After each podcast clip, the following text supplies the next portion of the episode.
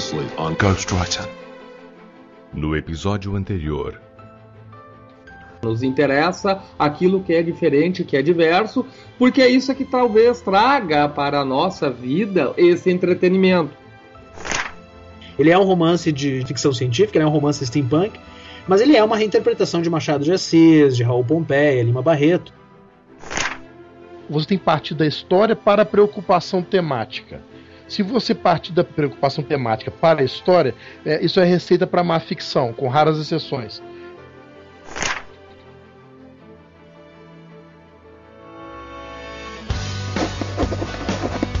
I'm a writer. Well, I'm a writer, actually. I am a writer. Ghostwriter.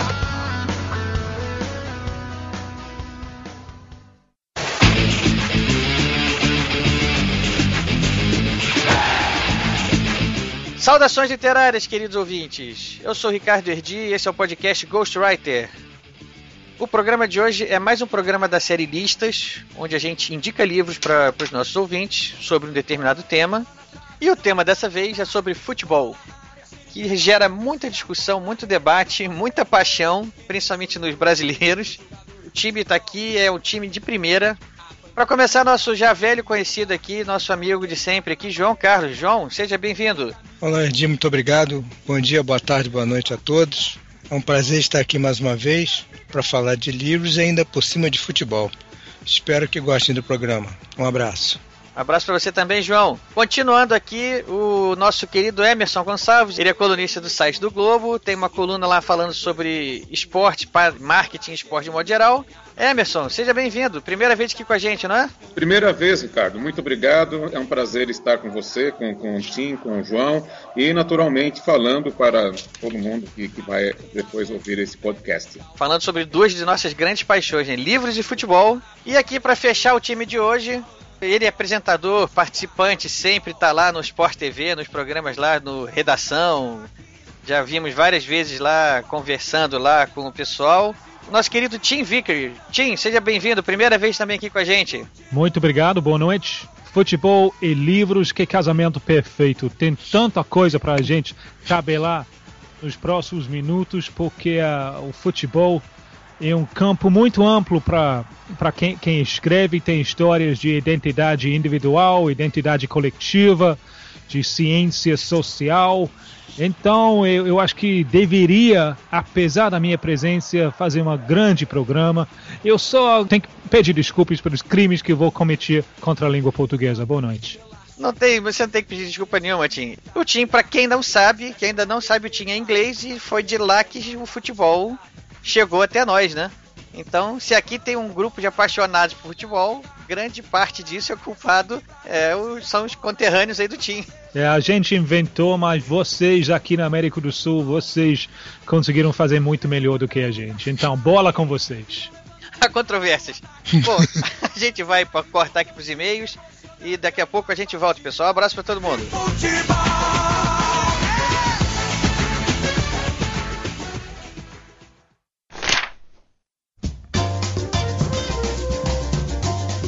Olha aí, o da torcida.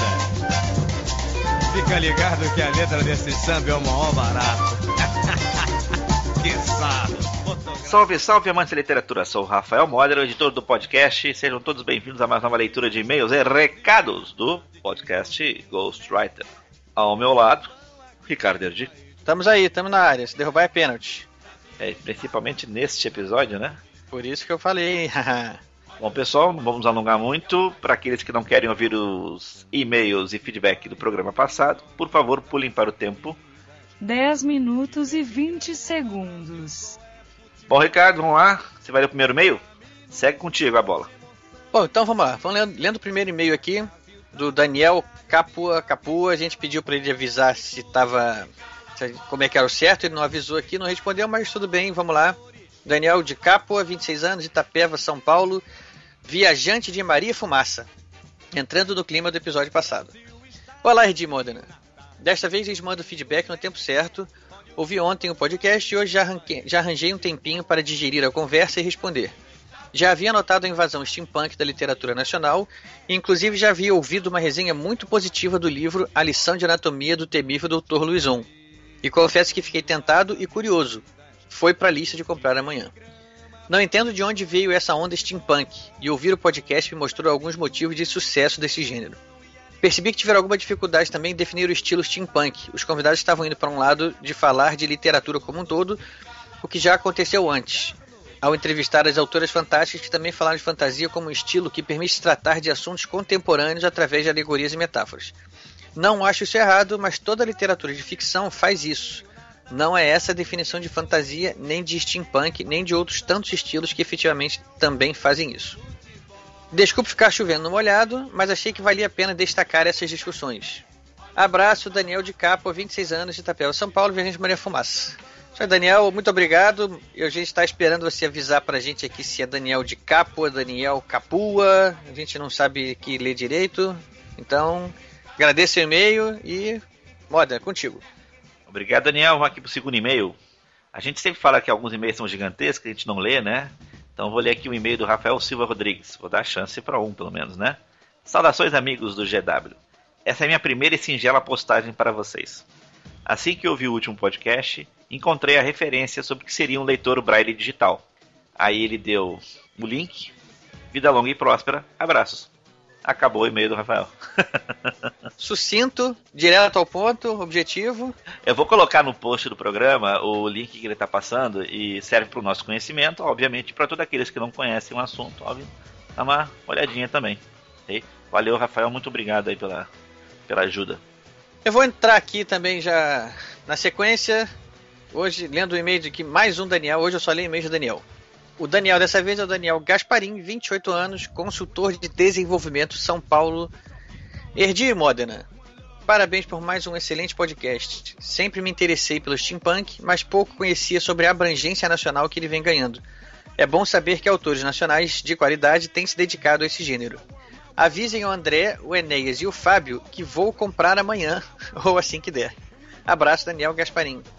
Isso aí, Daniel. Obrigado pela sua mensagem também. Os autores já estão avisados que vão receber um grande um grande aumento de vendas de seus livros, né? Todos os nossos ouvintes aí já que estão se manifestando aí já você não foi o único. Enfim, agradeço mais uma vez e Modena contigo. Vou ler mais um e-mail aqui do Irlão. Saudações literárias de Modena. Como sempre, o Ghostwriter está antenado. Muito boa a escolha do steampunk como tema, já que ele é um gênero que, mesmo já tendo um grande número de fãs, vem crescendo e despertando a curiosidade de nós, leitores. Eu resolvi embrenhar-me por ele há pouco tempo, tendo lido até o momento apenas contos, apesar de já ter em minha estante e, consequentemente, na gigantesca fila de para ler, a lição de anatomia do temível Dr. Luison, do Enéas. Já tem então, né? Já tem, já tem. Não foi por nossa causa. é. E graças a vocês, vou inserir agora na lista do Vou Comprar Amanhã o Le Chevalier e a Exposição Universal. Esse é por nossa causa. E Homens e Monstros, que me pareceu muito interessante. Esse é por nossa causa também. Aos convidados, meus agradecimentos e cumprimentos. Modena, trilha suave, mais presente, nota 10. Grande abraço aos amigos. Ilon Silva, carioca perdido em Brasília, 45 anos, analista de sistemas. Eu sempre leio o e-mail do Ilon porque sempre tem um elogio para mim, né? Então, não posso deixar de ler. Muito bom. Continua aí, Irlon, por favor, né? Que pelo menos alguém fala aí uma coisinha pra mim, né? E já que o Irlon tocou no assunto da trilha sonora, eu perguntei umas duas ou três vezes lá no Twitter se alguém tinha reconhecido de qual série era a música tema lá de abertura do episódio. Você sabe que ninguém me respondeu, Modena? Bom, você tem duas possíveis respostas para essa situação. Você realmente quer ouvir? Não. Deixa pra lá. Eu prefiro pensar que foi uma pergunta muito difícil e ninguém sabe responder tudo bem, né? Cada um com a sua expectativa de vida. Bom, pessoal, vamos despedindo. Até a próxima leitura de e-mails e recados. Um abração para todos. Ricardo, manda um abração enorme pro Emerson, pro Tim e pro João. Deixa comigo. Vamos lá que hoje a torcida já está lotando o estádio, fila na porta, todo mundo já, já gritando na torcida Olê, olê, olê, olê. Ghostwriter, Ghostwriter.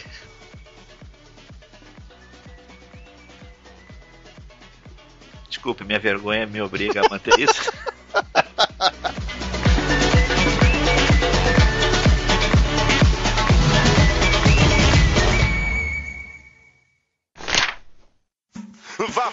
Brasil na Copa. Abre um pouco mais para Didinho elegante. Didi carrega a bola. Toca para Marildo. Na boca do gol. Carregou Marildo. Rolou para Garrincha. É só fazer Garrincha. É só fazer. É só fazer. Bateu, bateu. É gol, é gol, é gol, é gol.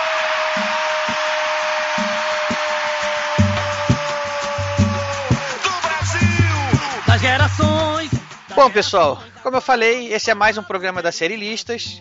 Nós, para quem ainda não conhece aqui, eu já vou explicar como funciona. Quem conhece já está acostumado, sabe que hoje é um programa que o pessoal já vai anotar um monte de livros para comprar amanhã. Então funciona da seguinte maneira: cada um de nós aqui preparou uma, uma lista com livros sobre o tema de hoje, que o tema de hoje é futebol, e a gente vai falar um pouquinho sobre cada um desses livros que a gente acha importante indicar para vocês o porquê que eles foram alçados a, essa, a esse posto de livros indicáveis, né? Então, vamos lá, vamos começar logo. João, você que está aqui na, no início da fila aqui, podemos começar? Sim, vamos lá. Você separou uma lista aí de livros, aí eu vi sua lista. Você, inclusive, deixa eu, antes, antes de você começar, deixa eu só lembrar uma coisa. Ideia do programa de hoje deve-se muito à iniciativa do João de fazer uma compilação de todos os livros que ele já tinha lido sobre futebol. Fez uma resenha sobre cada um deles. Foi uma coisa fantástica. Eu fiquei com vontade de ler todos que ele botou ali. E aí a gente começou a iniciar, iniciou esse papo, essa conversa aí pra gente poder fazer essa gravação de hoje. E aqui estamos. João, a culpa é sua aí, principalmente. Você com essa sua, essa sua paixão por livros e futebol aí, deu início a esse projeto aí. Então, tá contigo mesmo. Começa aí e vamos lá. Qual o primeiro livro que você traz pra gente aí? Bom, amigos, é o primeiro livro que eu vou que eu vou indicar é um dos livros que eu acho que faz parte daquele conjunto das obras essenciais sobre a brasilidade. Durante anos, o nome do livro é O Negro no Futebol Brasileiro. O autor é o Mário Filho, da editora Mauad. Durante anos esse livro ficou fora de catálogo e ele era disputado aqui a tapas nos sebos do centro do Rio. Felizmente em 2010 saiu uma, uma nova edição dele, bem caprichada, da editora Mauad. O livro tem uma, uma capa muito bonita, com a reprodução de um quadro chamado Futebol, do Francisco Rebolo, que foi um artista plástico brasileiro que teve a maior aproximação com a questão do negro no futebol. Nesse livro a gente conhece as, o histórico da ascensão dos negros e mulatos né, no futebol brasileiro, da posição de meros tapa-buracos nos elencos, recheados de brancos, né, até atingir o protagonismo que era inimaginável quando o esporte foi implantado no mundo.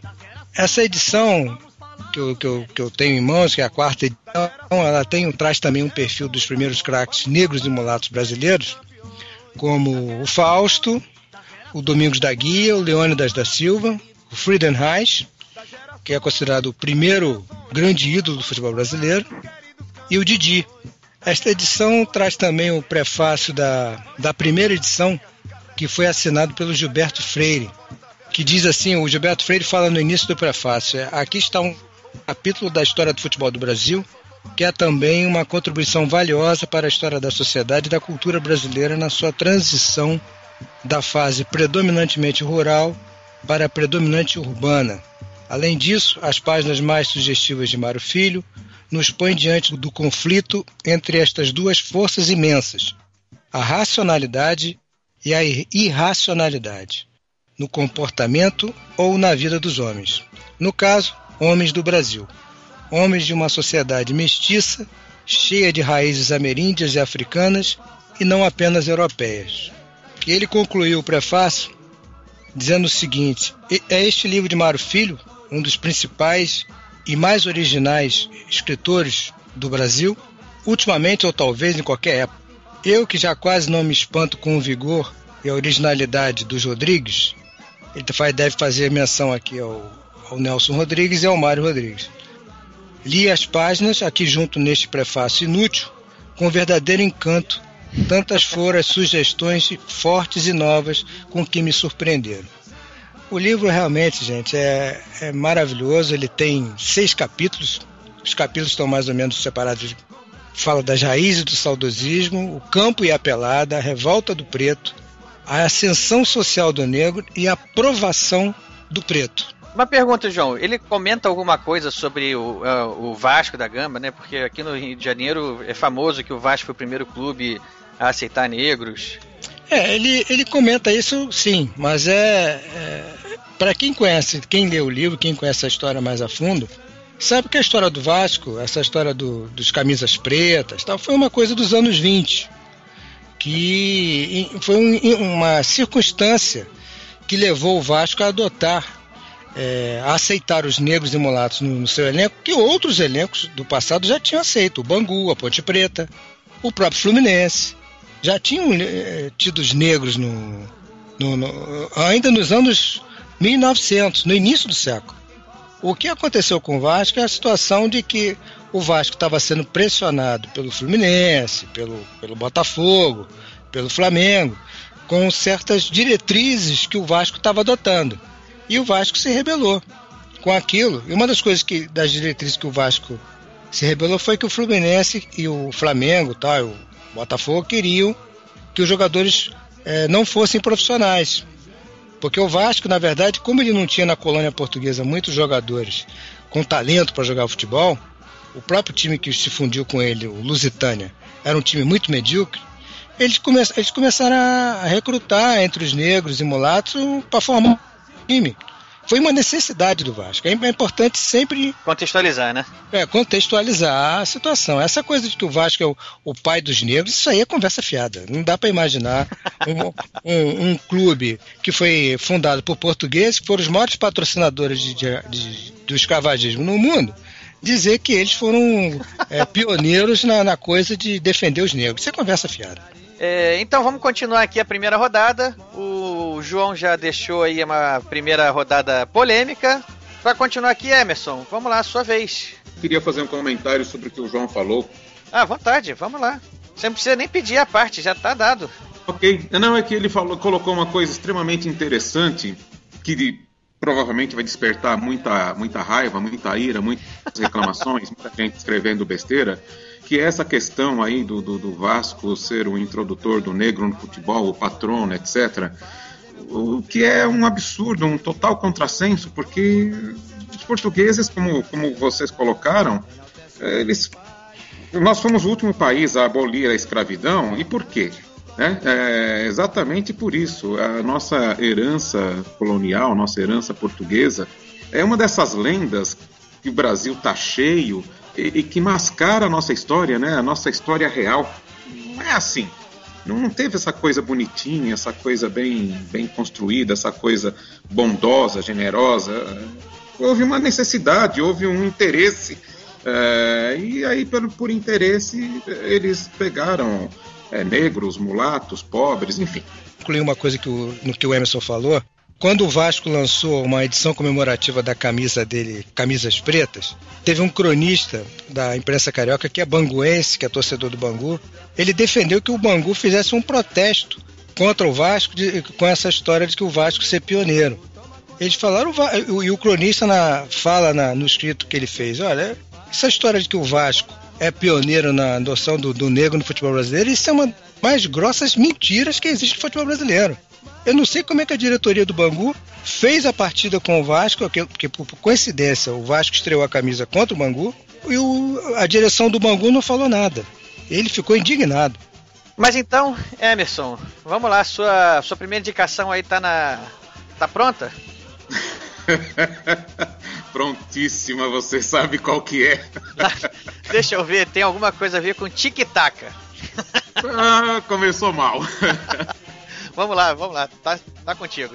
Estou num momento péssimo para participar de um programa sobre livros, no plural, porque nos últimos dias eu estou dominado, eu estou tomado, eu estou perdidamente apaixonado. Minha esposa vai entender isso, nós fizemos 40 anos de casamento anteontem, mas ela vai entender que hoje eu estou assim, vivendo uma profunda paixão com o livro do Martí Perarnal, é, que no original foi Herr Pepe e no Brasil é o Guardiola Confidencial.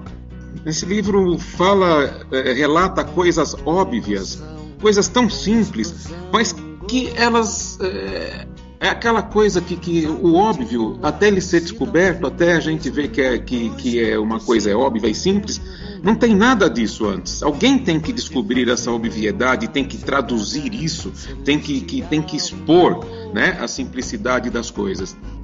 E eu estou então impressionado com, com, com Guardiola. É, essa que é a grande verdade. É um livro, é um livro fantástico. Eu falei agora há pouco sobre essa questão de, de, de mitos e de lendas, né? Mas tem coisas que não são mitos nem, nem lendas.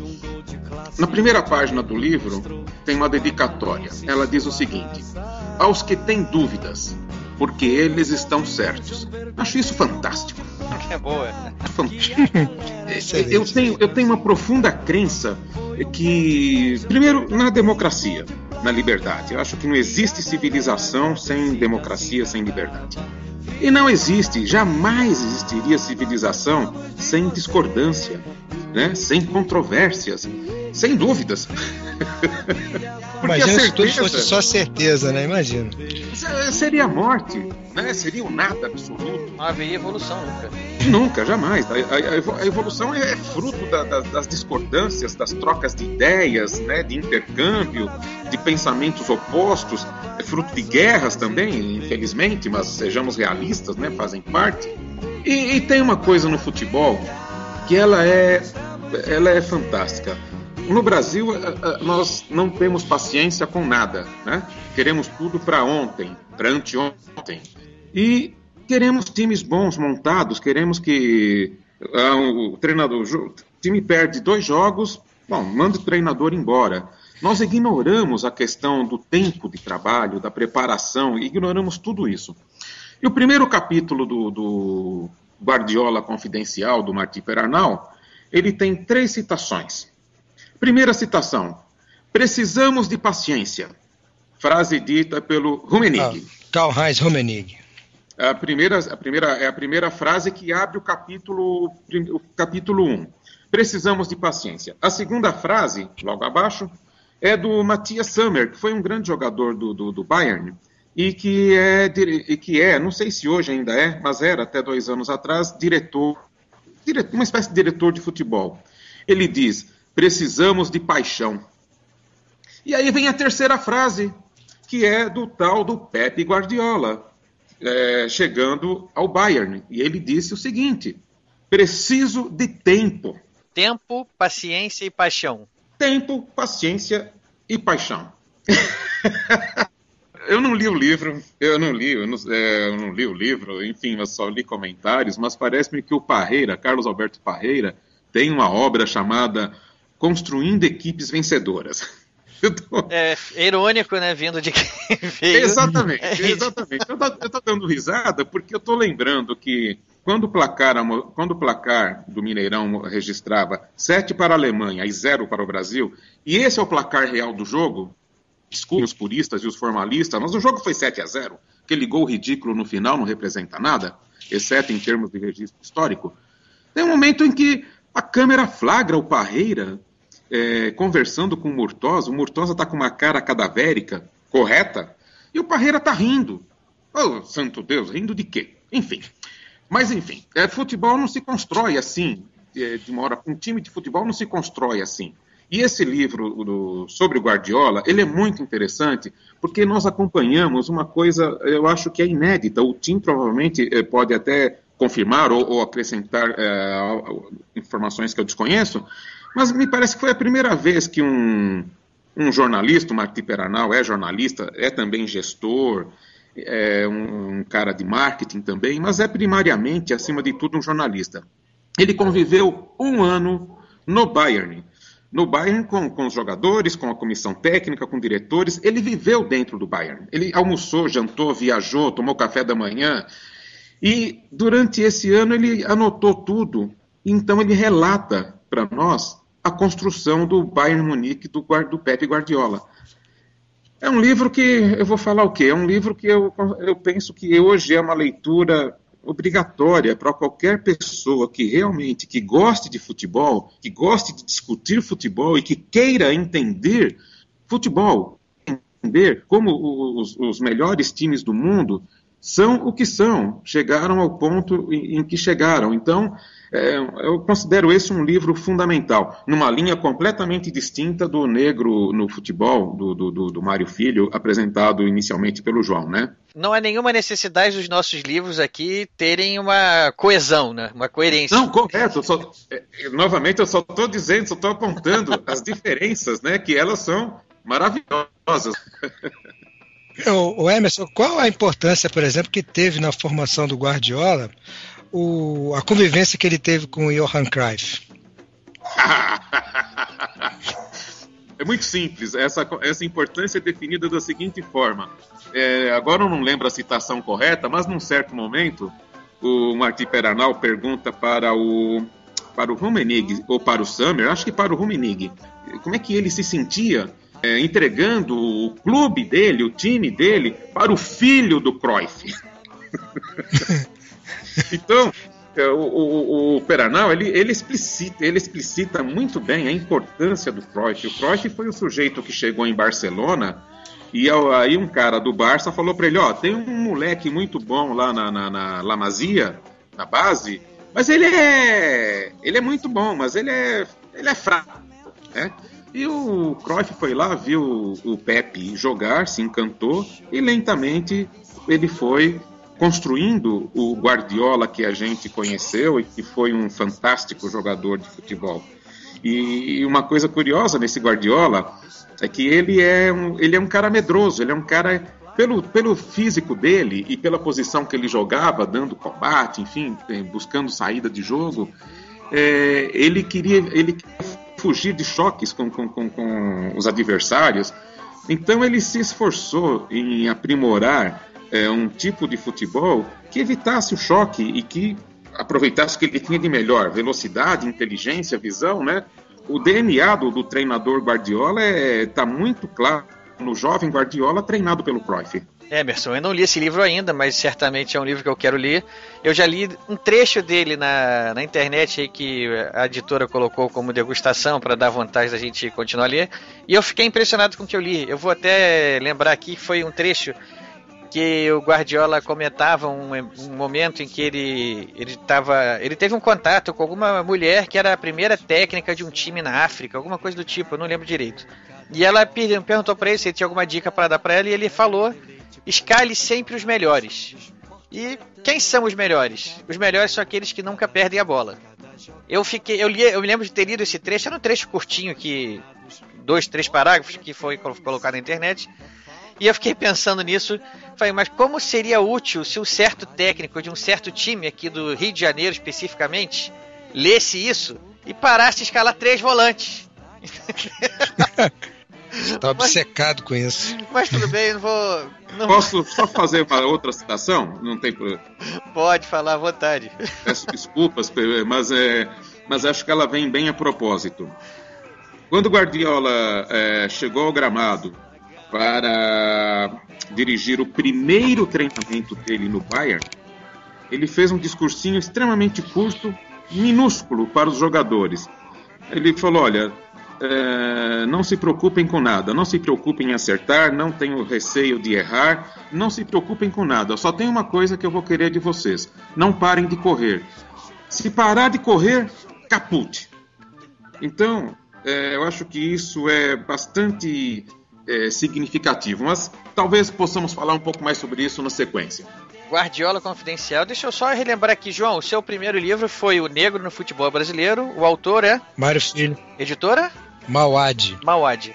É, o Emerson agora acabou de, de sugerir Guardiola Confidencial. É, tem editora aí, o Emerson? Editora nova, recém-fundada. O, Guardiola Confidencial é o primeiro livro dela. Um momento, os caras são muito corajosos, né? Abrindo uma empresa num momento como esse que vive o Brasil. Mas é, crise é sinônimo de risco e oportunidade, né? E a editora chama-se Editora Grande Área. Editora Grande Área. Pelo jeito vem mais de futebol por aí. Vem, vem sim. Eu já até andei olhando o site da editora lá e já vi que tem coisas lá legais. Continuando aqui nossa primeira rodada. Tim, sua vez. Qual é o seu livro aí que você separou para essa primeira rodada? Primeiro, uh, um dos maiores alegrias que o futebol me deu foi eu eu estava presente em Wembley em 92 quando o Barcelona de Cruyff ganhou o título europeu pela primeira vez. É, teve um jovem jogador que se destacou muito. O nome dele era, era Guardiola. Então eu sou fã dele desde então. É, o meu livro, ele é, tem um personagem dentro de- de- do livro. Em um livro desconhecido no Brasil, eu, não é disponível no Brasil, mas tu pode, tu pode pegar. Eu vou explicar como depois. É um livro lançado em Peru em 2004 por um técnico argentino, Ángel Capa. Eh, o título de, de- livro é, El Fútbol Donde Está. Capa trabalhou em Peru, lançou o livro em 2004. Por coincidência, eu estava lá cobrindo Copa América. Na volta, no aeroporto, eu estava com uma quantidade de, de moeda peruana para me livrar. Por sorte, eu vi esse livro, comprei só por acaso e acabou sendo uma das coisas melhores que eu fiz na minha vida. Angel Capa é daquela escola dos técnicos argentinos que eu acho que não tem equivalente no Brasil. Eu sei que a gente está falando de países diferentes também, de di- ditaduras diferentes, mas Capa é daquela escola que, através do futebol, tenta usar futebol como maneira de protestar com- contra a ditadura. Ah, um, um- um choque de valores. Ele é- até foi exilado em, na Espanha durante vários anos. É, esse livro é uma coleção de capítulos muito curtos, algumas entrevistas, um com o mentor dele, que é César Menotti, que é um filósofo de futebol, ex-técnico da, da seleção de Argentina. Tem uma, uma entrevista comprida com ele. E Menotti fala, ele fala, ó, jogador de futebol é um intérprete privilegiado dos sonhos da muita gente, que, no meu modo de ver, é a melhor definição de jogador profissional que tem.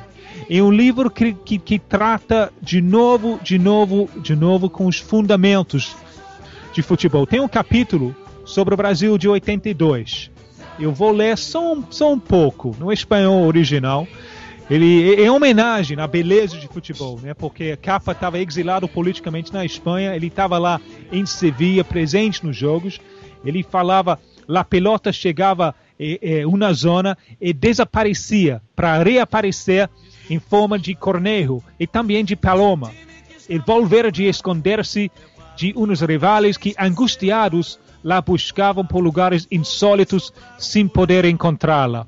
La gente, entre los que me incluyo, miraba el re- re- reloj con la intención de detener el tiempo, porque queria que o partido durara para sempre. É, é- é uma coisa muito lírica, É mas verdade. também lida com os fundamentos de futebol. Eh, Qualquer técnico tem muito de aprender. E tem uma entrevista de 15 páginas com Pep Guardiola em 2004. Guardiola na época nem era técnico, nem era. Ele estava terminando a carreira dele como jogador, mas dava para perceber pela, pela clareza de conteúdo, clareza de conceitos na entrevista, que Guardiola ia ser um grande técnico. Eu estava falando para todo mundo, quando ele, quando ele assumiu Barcelona, eu eu eu estava falando para todo mundo, olha, esse cara vai, ele vai revolucionar. Por quê? Porque por sorte eu comprei esse livro de Angel Capa e o Futebol Donde Está. A editora é uma editora peruana, Peisa, veio para Portugal e para Egito e para Índia, SA. Eu sei que ainda é disponível lá porque eu botei gente atrás de, de, deste livro. Eu não posso indicar de uma forma de uma forma mais firme, porque é um minha de ouro de conceitos de futebol, de como é, como deveria ser jogado o futebol e do que é futebol.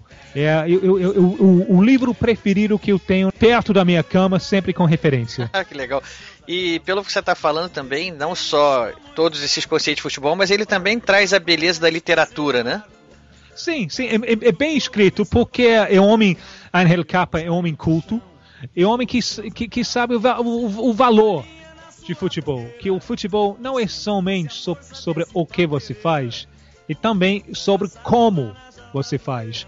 E essa palavra como, eu acho que antes de Guardi- Guardiola como técnico, aquela palavra como ficou um pouco fora de moda.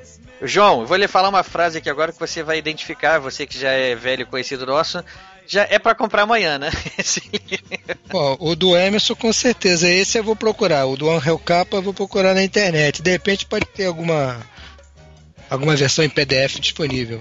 Edição, é, editoras peruanas não são Encontrar, avisa achar. que eu tô interessado. É, porque é como eu falei aqui antes, deixa eu explicar aqui pro Emerson e pro Tim, que tá a primeira vez aqui com a gente. É, a gente costuma falar, vou comprar amanhã, para todos esses livros que são citados durante a- a- os programas aqui, que a gente fica com aquela vontade enorme de ler, né? E é- já é uma, isso é uma angústia, porque eu, por exemplo, tenho aqui uma pilha de 50 livros já comprados que eu ainda não li, e essa pilha só cresce porque eu compro mais rápido que eu leio. Então fica uma agonia a gente falar sobre livros aqui e falar sobre tanta paixão sobre livros. E a gente fica com vontade de ler esses livros que a gente que o pessoal indica aí. Ou seja, já são dois, já até agora já são três livros aí que eu quero comprar amanhã já. Bom, eu vou para fechar aqui então essa primeira rodada, eu vou falar rapidamente aqui pra gente não perder muito tempo mais na primeira rodada de indicações. O livro se chama Minha Paixão pelo Futebol e é a autobiografia do Leovigildo Lins Gama Júnior, o capacete. tá rindo aí, ô Emerson? É Isso tem DNA tricolor, pô. DNA tricolor, o Júnior lá, não sei nem se tem, acho que não, isso não deveria nem ser mencionado. Isso- o Júnior, né, obviamente, todo quem não conhece, é o Júnior lateral esquerdo da seleção e do Flamengo durante décadas. É, esse, nesse livro ele conta a trajetória dele no futebol, desde que ele, desde pequeno, nasceu na Paraíba, né? Mas ele é, acho que uma das mais perfeitas traduções do que é ser carioca, né? Ele é o garoto de praia, jogava bola na praia, jogou no Flamengo, enfim. Ele tem toda uma trajetória aí que identifica muito ele com o jeito carioca de ser, apesar de ter nascido na Paraíba. E esse livro é só uma coletânea de histórias, de, de curiosidades, de causos que ele viveu ao longo dessa carreira dele, que foi uma carreira longa, próspera, né? E ele teve muita, muito, uma carreira muito vitoriosa. Como assim, cereja no bolo, aqui eu posso citar assim uma coisa que ele fala no livro, que, que ficou marcado para ele, uma das primeiras vezes que ele estava tendo contato com o técnico, ainda já dentro de um time de futebol, dentro de um clube, que o técnico falou para ele que ele tinha que partir para cima da bola, como se a bola fosse o, o, o único prato de comida que ele queria ter acesso. Então ele falou que isso foi uma coisa muito marcante nele, na formação dele como jogador, essa orientação que ele recebeu. A partir daí ele, ele imagina assim um jogador novo, garoto novo, ainda lá o técnico fala isso para ele, ele pega essa frase e a partir daí ele constrói a carreira que o Júnior teve, né? Enfim, é lógico, a carreira dele não foi construída baseada só nisso. é- é, eu estou dando aqui simplesmente uma mençãozinha de, um- de uma citação que ele faz na biografia dele. Para quem gosta de biografia, que eu gosto de ler biografias também, e para quem gosta de histórias e causos do futebol de uma maneira leve, fica aí a, a- a última indicação dessa nossa primeira rodada. É, o livro se chama Minha Paixão pelo Futebol, da editora Rocco Jovens Leitores. E o autor é o próprio Júnior Leovigildo Lins Gama Júnior. Essa alusão ao, ao prato de comida é uma coisa é sempre recorrente no futebol brasileiro, né? É sempre recorrente isso. É, porque talvez, talvez até isso em função da- das origens de grande parte dos jogadores. Eu me lembro recentemente, aliás, não foi recentemente, já tem alguns anos eu vi uma entrevista do Filipão que perguntaram a ele qual era o tipo de jogador que ele gostava de treinar. Ele falou: aquele que tem fome.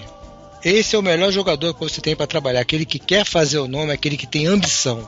Você falou agora o lance do prato de comida, eu me lembrei do, dessa frase do Filipão.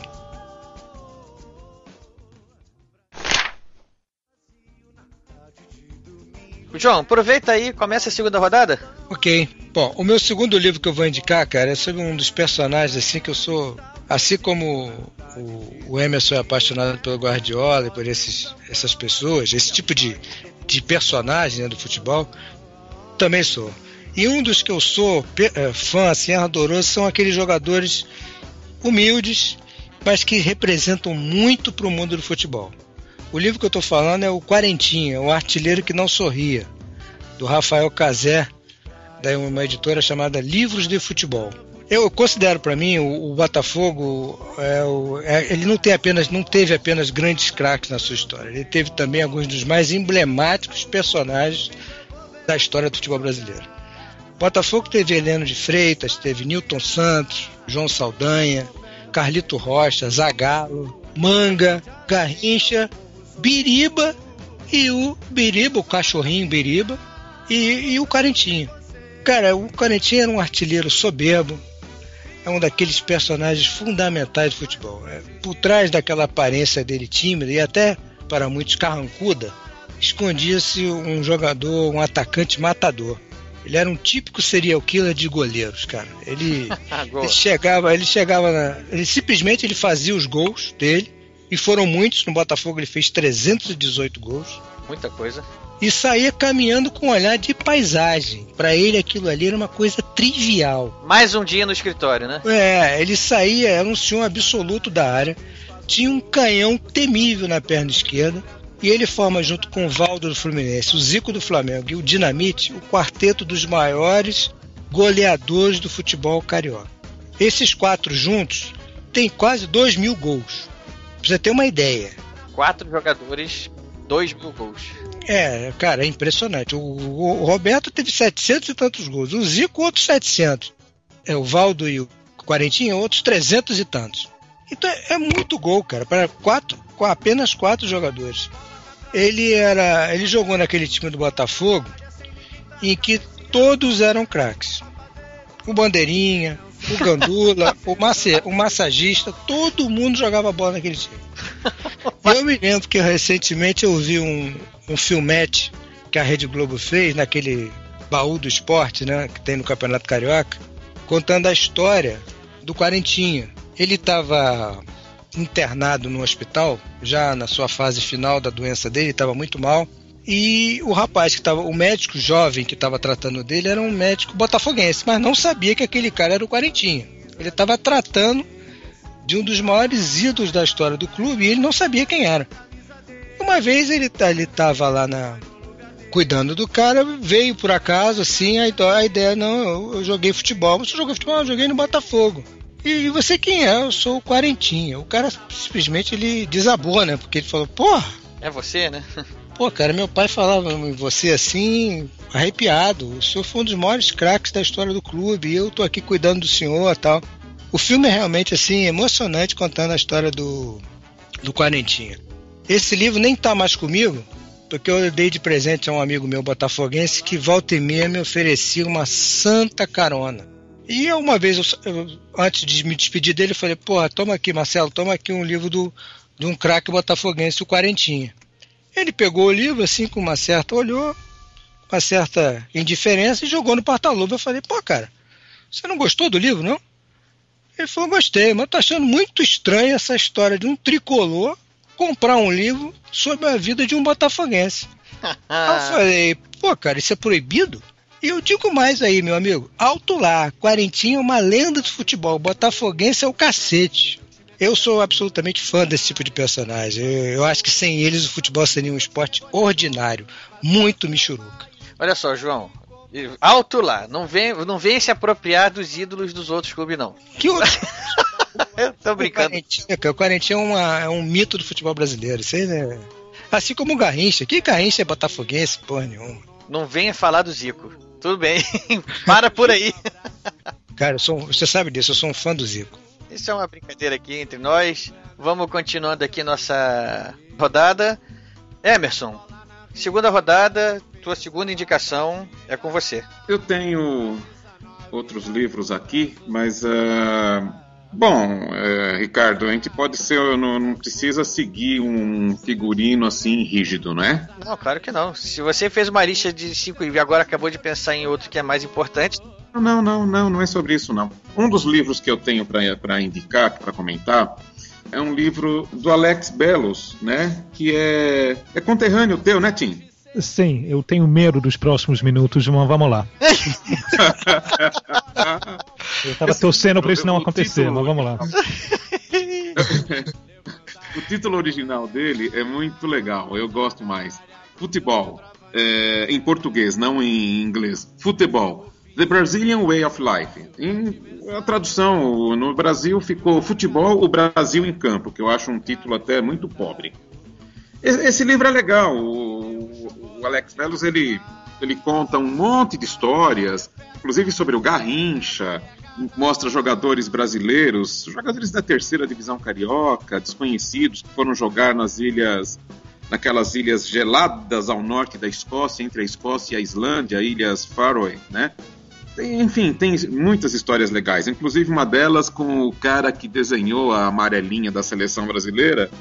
E eu até achei legal porque esse cara é gaúcho, ele mora perto de, ele mora, mora morava perto de Pelotas. Capítulo que fala dele, aí eles vão até Jaguarão, que é divisa com o Uruguai, e atravessam para Rio Branco. E eu tenho paixão por Jaguarão e Rio Branco. Curiosamente, eu jamais almocei ou jantei em, em Jaguarão, apesar de ter ido para lá muitas e muitas vezes.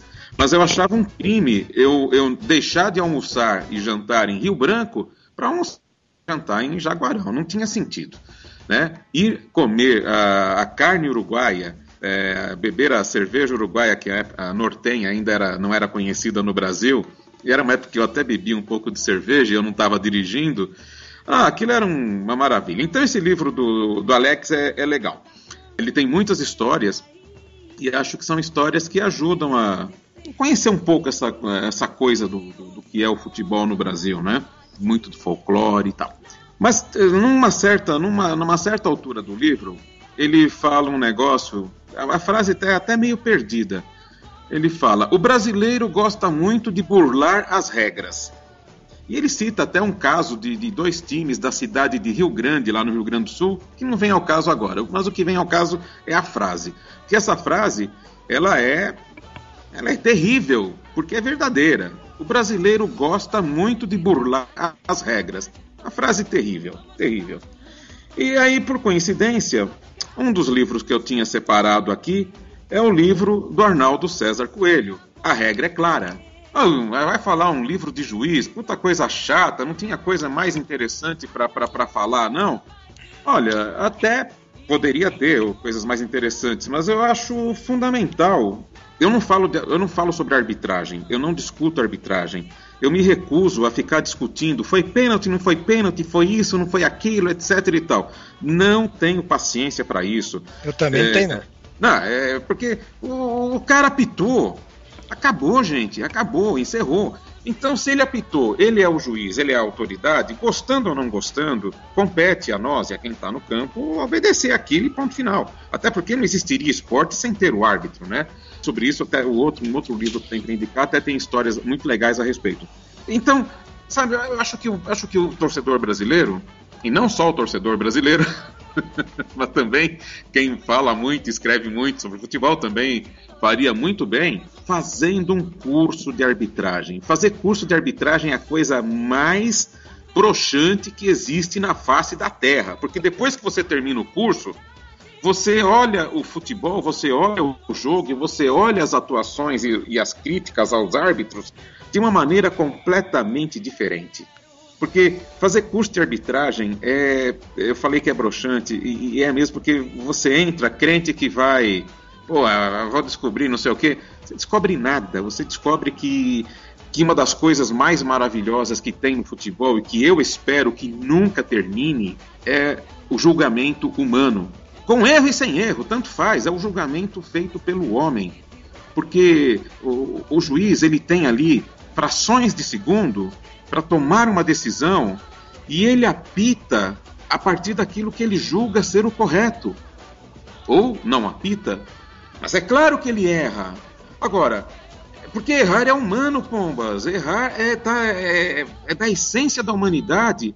E, e, o futebol, o futebol nasceu, cresceu, se desenvolveu, se transformou no esporte mais fantástico do planeta, com os árbitros errando. Então, eu fico doente com, a, com as histórias de, de, de, de, eletrônicas. E olhem que eu fui produtor de vídeo, então eu deveria adorar as traquitanas eletrônicas.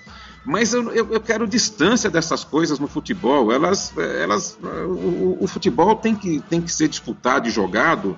Eu não gosto nem de campo de grama artificial. Futebol é um esporte outdoor, é ao ar livre, chuva, neve, vento, calor, é, temperatura amena, não importa. Gramado leve, gramado pesado, gramado encharcado. Altitude. Altitude, altitude, América do Sul tem altitude, tem que jogar lá em cima, sinto muito. Direitos iguais para todos. Então não dá para jogar só ao nível do mar em Copacabana, não é justo para os bolivianos. Então, paciência, vamos lá em cima e vamos jogar. Sobe um morro e joga lá em cima. Ninguém vai morrer por causa disso, não. E eu, eu- eu acho que isso é muito legal. Acho que isso, acho que isso dá um, acho que isso dá uma dimensão pro futebol, sabe? E, e, e tá lá o árbitro. Tem, tem 11 jogadores de cada lado e tem o árbitro ali correndo, suando, ofegando, acompanhando, apitando, decidindo jogos de maneira errada. Putz, a bola entrou, a bola não entrou, tava impedido, não tava impedido. Não é que eu goste que isso aí cria polêmica. Eu não, não- eu dete- aliás, eu detesto essas polêmicas. Só que eu acho que, que, que isso dá ao, ao futebol um caráter de, de humanidade, um caráter, um caráter humano que nós eh, parece que nós estamos querendo perder isso, porque hoje nós queremos tudo absolutamente certo. Temos temos smartphones, eh, o meu smartphone aqui tem mais potência, tem mais capacidade do que os computadores que levaram Apolo 11 para a Lua. Isso é absurdo. Eh, A, a gente quer uma vida perfeita, a prova de erros não existe. O futebol é, é, o moleque tem que ir para o estádio, tem que acompanhar o jogo no estádio, na televisão, tem que crescer com o futebol e ele tem que entender, ele tem que aprender a dor da derrota, o sabor da vitória e ele tem que aceitar o erro, gente. Então, sabe, é por isso que eu coloquei o livro do Arnaldo César Coelho, A Regra é Clara. Primeiro que o livro é gostoso de ler, né? E depois, lá na segunda parte do livro, o Arnaldo conta histórias das regras e, e, e fala lá sobre as 17 regras do futebol. Eu acho fundamental um livro Olha, sobre Emerson. regras de futebol e arbitragem. Ontem o pessoal estava numa discussão lá no nosso grupo falando sobre esse negócio de arbitragem. Eu nem dou pitaco nesse assunto. Porque eu acho uma, uma crueldade você querer comparar 20, 30 câmeras de alta definição com lente de aumento escambau com um olho humano. Eu, eu até acredito que hábitos, eu até sei que hábitos decidem partidas, Copas do Mundo foram decididas com erro de arbitragem, campeonatos foram decididos com erro de arbitragem, a valer pelo mundo afora. Mas eu acho uma desumanidade você incutir, botar toda a culpa em cima do cara. Porque eu, de brincadeira, já, já fiz a. já fui árbitro de partidos da empresa que eu trabalhava, de brincadeira, né? Eu sei que é Sofreu. difícil pra caramba, é muito difícil. É difícil ser, ser árbitro. Aquele segundo ali que você tem que apitar. Agora é claro que tem a máfia do apito, tem juiz ladrão, isso tem. Tem Ok. gente que, que manipula resultado, tem. Que a gente sabe que tem. Teve na Alemanha, Outro departamento. é, teve na Itália, teve no Brasil, a gente sabe que tem. Agora, eu não acho, sinceramente, eu nem fico alimentando essas polêmicas com o juiz de futebol, que eu acho realmente uma desumanidade. 30 câmeras, olho, olho eletrônico em cima da linha do gol, e o juiz, porra. Pô, ah, o cara fez, fez um gol roubado. Porra, 30 centímetros, o cara tava impedido e botou a bola pra dentro. Caramba, 30 centímetros, me desculpe. Com 150 mil pessoas em volta, luzes, câmera, aquela gritaria, você tem que decidir, tava impedido, não tava impedido? Eu, sinceramente, acho, também concordo com você. Eu também não alimento esse tipo de polêmica, não. Embora saiba que tem juiz ladrão. Que a gente Exato. sabe que tem essas coisas Exato. todas. Mas também Assim- concordo com você. Assim como nós sabemos que existem políticos ladrões, mas nem por- não é por causa dos políticos ladrões que a gente pode, por exemplo, abrir mão do que seja a democracia, né? Só para, enfim, mas eh, sem cair na política.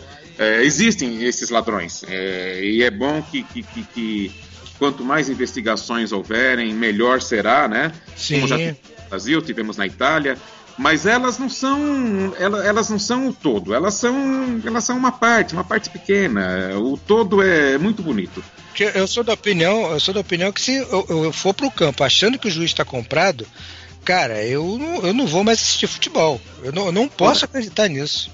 exatamente Ah, vou- uma- a minha opinião sobre esse assunto aqui é, é um pouco diferente da do Emerson, mas eu entendo e respeito completamente o que o Emerson acabou de falar e o que o João também falou.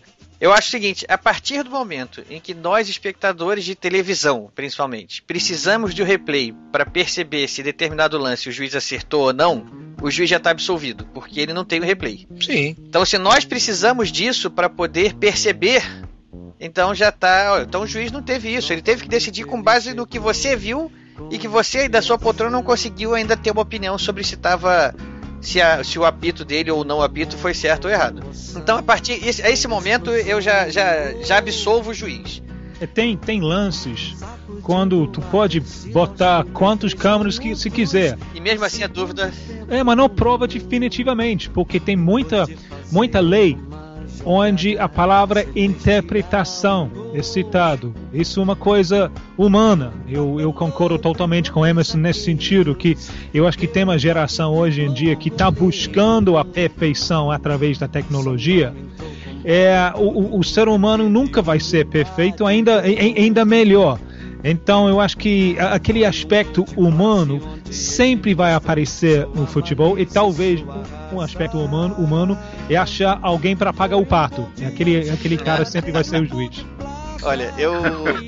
Eu só pra, só pra encerrar esse, esse polêmica de arbitragem, é, claro, não precisa encerrar. Se alguém quiser falar mais uma coisa, fique à vontade. Mas eu queria concordar mais de coração com o que vocês estão falando. Mas assim, é frustrante demais quando você repara que o seu time perdeu uma partida ou perdeu um campeonato por causa de um erro que aconteceu e que depois você vê lá na televisão a tecnologia que está disponível pra gente. Mas você, você, você ficou frustrado no ano passado, no final do, do Carioca, Flamengo é, Vasco? É, não fiquei, mas não. eu vou falar, eu vou falar a verdade para você. Acredite em mim ou se quiser. Eu, sinceramente, estadual, eu não tô nem ligando se o Flamengo campeão, se foi vice, se tá foi certo, rebaixado. Certo. Se fosse da Copa do Brasil, que é o meu campeonato preferido, porque eu gosto de, de, de jogo eliminatório, com aquela carga emotiva, é onde os heróis são criados. É, são as partidas que a gente jamais vai esquecer, aquela finalíssima, aquela semifinal muito, eu acho muito mais emocionante do que o Brasileirão de pontos corridos. Eu entendo a necessidade, entendo a importância do Brasileirão de pontos corridos para todo um planejamento dos clubes, para ter todo um calendário mais, como é que eu vou dizer? Previsível, né? E, e que os clubes possam se programar melhor. Tem muitas coisas que estão envolvidas aí. O calendário inteiro, quando você tem um calendário à frente, é, o patrocinador tem mais segurança de quanto disposição ele vai ter na marca dele. Enfim, é, é, o Brasileirão de pontos corridos é uma necessidade, eu entendo isso. Mas eu prefiro a Copa do Brasil, onde tem jogos eliminatórios, onde a carga dramática é muito maior. Então, assim, eu, eu, volto a dizer, o que aconteceu ano passado na final do estadual, onde o Flamengo acabou sendo campeão com um gol irregular, eu fico, sinceramente, eu fico frustrado de ver aquilo. Porque é, não tem graça ser campeão daquela maneira. E não só não tem graça, ainda mais que é um campeonato estadual, assim, que, que para mim já é uma coisa anacrônica, que já devia ter sido extinta há muito tempo. Então, Ricardo, você está totalmente, totalmente em linha com o, o, meu segundo livro. Opa, então vamos a ele, vamos a ele. Que é Futebol Sol é a Sombra, Eduardo Galeano, uruguaio que infelizmente faleceu pouco tempo atrás. Eu, eu adoro, esse livro foi publicado em português em 95. Eu estava aqui um ano, já estava tava podendo, com a ajuda de dicionário, ler livros em português. A editora na época, não sei se ainda é disponível pela mesma editora, foi a LPM. É, ele abre o livro, ele abre o livro com dedicatória. Ele está dedicando o livro para um grupo de, de, de, garotos que ele viu voltando de uma, pelo, de, de uma pelada, cantando ganhamos, perdemos, igual nos divertimos. Isso é o espírito de livro. Ele confessa logo no início que ele não passa de um mendigo viajando no mundo suplicando ver uma boa jogada. Né? Quando, quando acontece, quando acontece um bom futebol, ele, ele agradece o milagre sem se importar uh, com o clube ou com o, o país que ofer oferece. Isso é o espírito de livro de Eduardo Galeano, alguém, um intelectual de, de bem, de grande caráter, de boa mente, de boa coração, de boa alma, apaixonado pelo futebol, que traz tudo isso pelo jogo.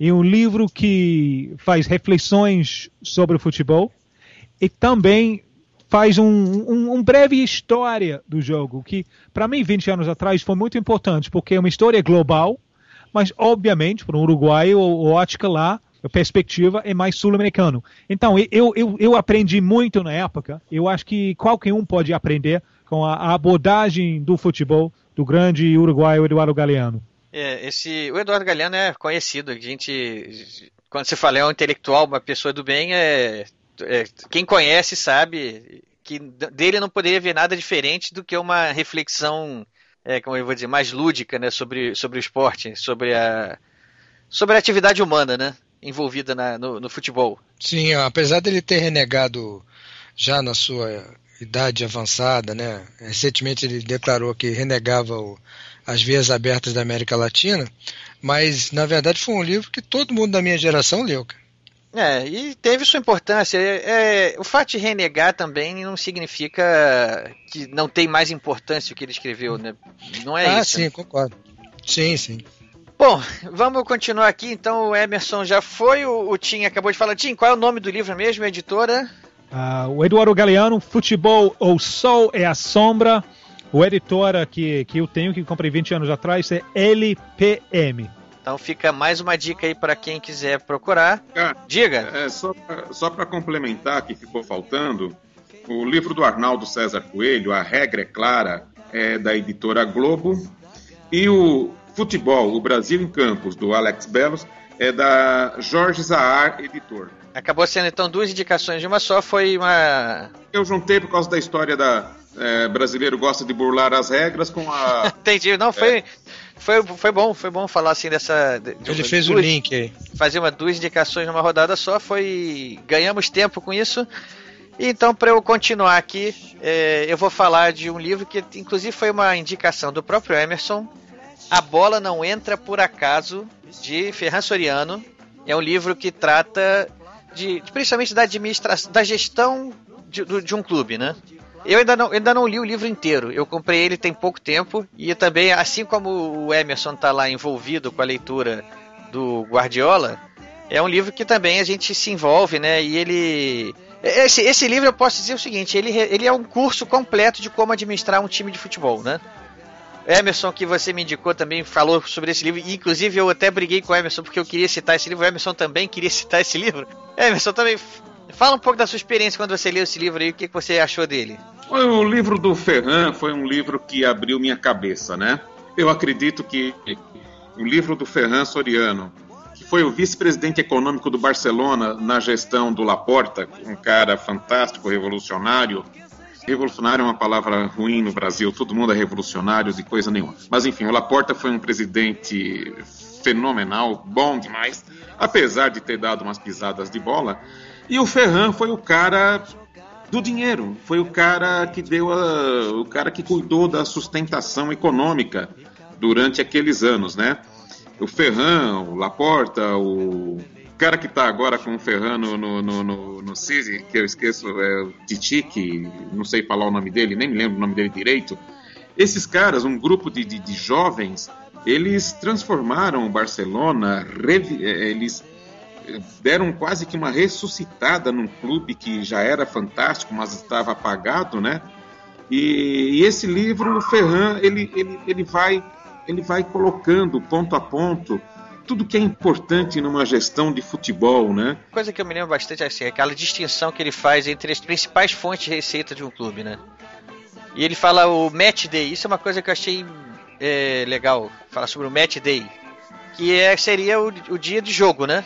O, o, Barcelona esse ano, eu não tenho o número atualizado, em 2014, aliás, mas me parece que o Barça faturou 20 milhões de euros com as visitas ao. Ao museu.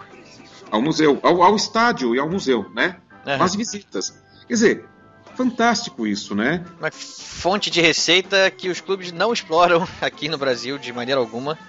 Uma fonte de receita passiva no sentido de, de, de, acontecer eh, sem jogo de futebol, sem o time estar envolvido, uma coisa assim maravilhosa.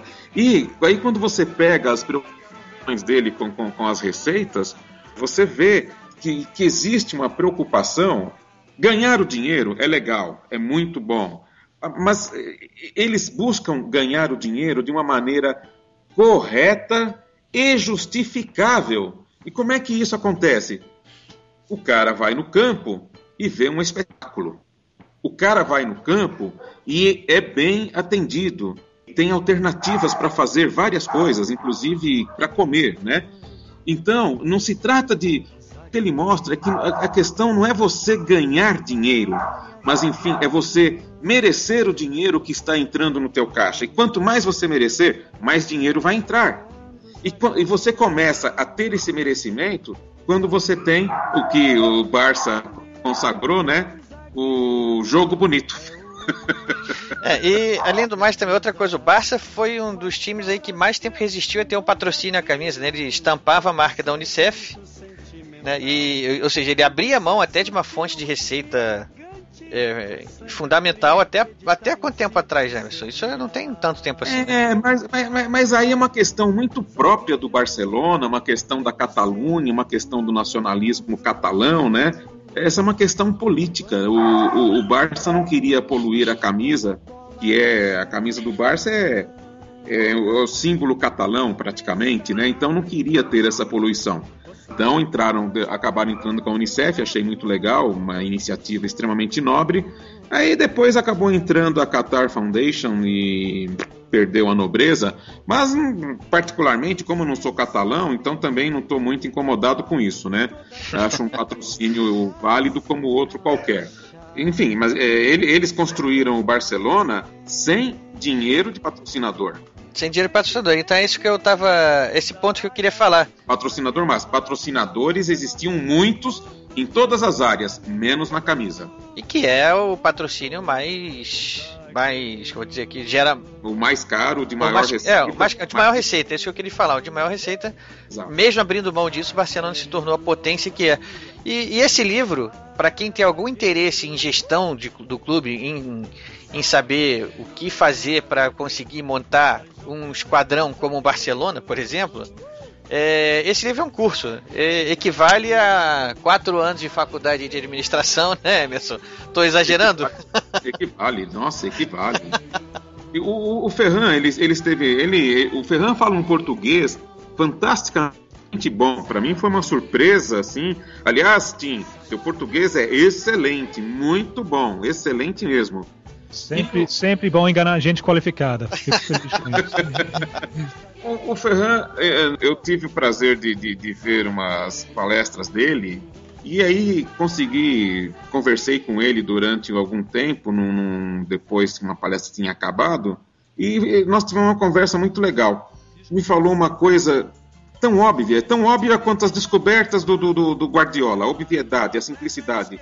Eu, eu perguntei, Ferran, e Campeonato Brasileiro, os jogos do Brasil na Europa, o que, que você acha? Você acha tem futuro, tem mercado? Ele virou para mim e falou: Olha, por que, que eu vou perder meu tempo vendo um jogo que não tem ninguém no estádio vendo? Uma boa pergunta, né? É uma boa pergunta. Isso aqui me remete muito ao que eu falei sobre os campeonatos estaduais, mas isso também não, não quero enveredar por essa seara agora não. É, só fazer uma, uma, um adendo aqui, o livro ele não, se, não trata só de administração de clube de futebol. Na verdade, o subtítulo do livro está aqui na minha mão é Estratégias inovadoras de gestão inspiradas no mundo do futebol. Ele traça um paralelo do mundo corporativo de uma maneira em geral com os casos vividos por clube de futebol, caso principalmente da carreira que ele viveu, que foi no Manchester City e no Barcelona. É um livro que não fala só sobre o mundo do futebol, ele também tem um paralelo no mundo corporativo, Fica a dica. A bola não entra por acaso de Ferran Soriano, editora Princípio.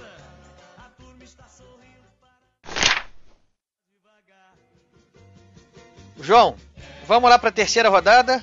Seu terceiro livro em indicação. Cara, a minha indicação é um livro que trata de uma das partidas assim, mais surpreendentes que eu vi no futebol, que foi aquela goleada da seleção colombiana sobre o Argentina em Buenos Aires aquele famoso 5 a 0 famoso 5 a 0 O nome do livro é do Maurício Silva Guzmán, é, é o 5 a 0 ou La Increíble Crônica do Partido que cambiou para sempre a história do futebol colombiano. Ufa!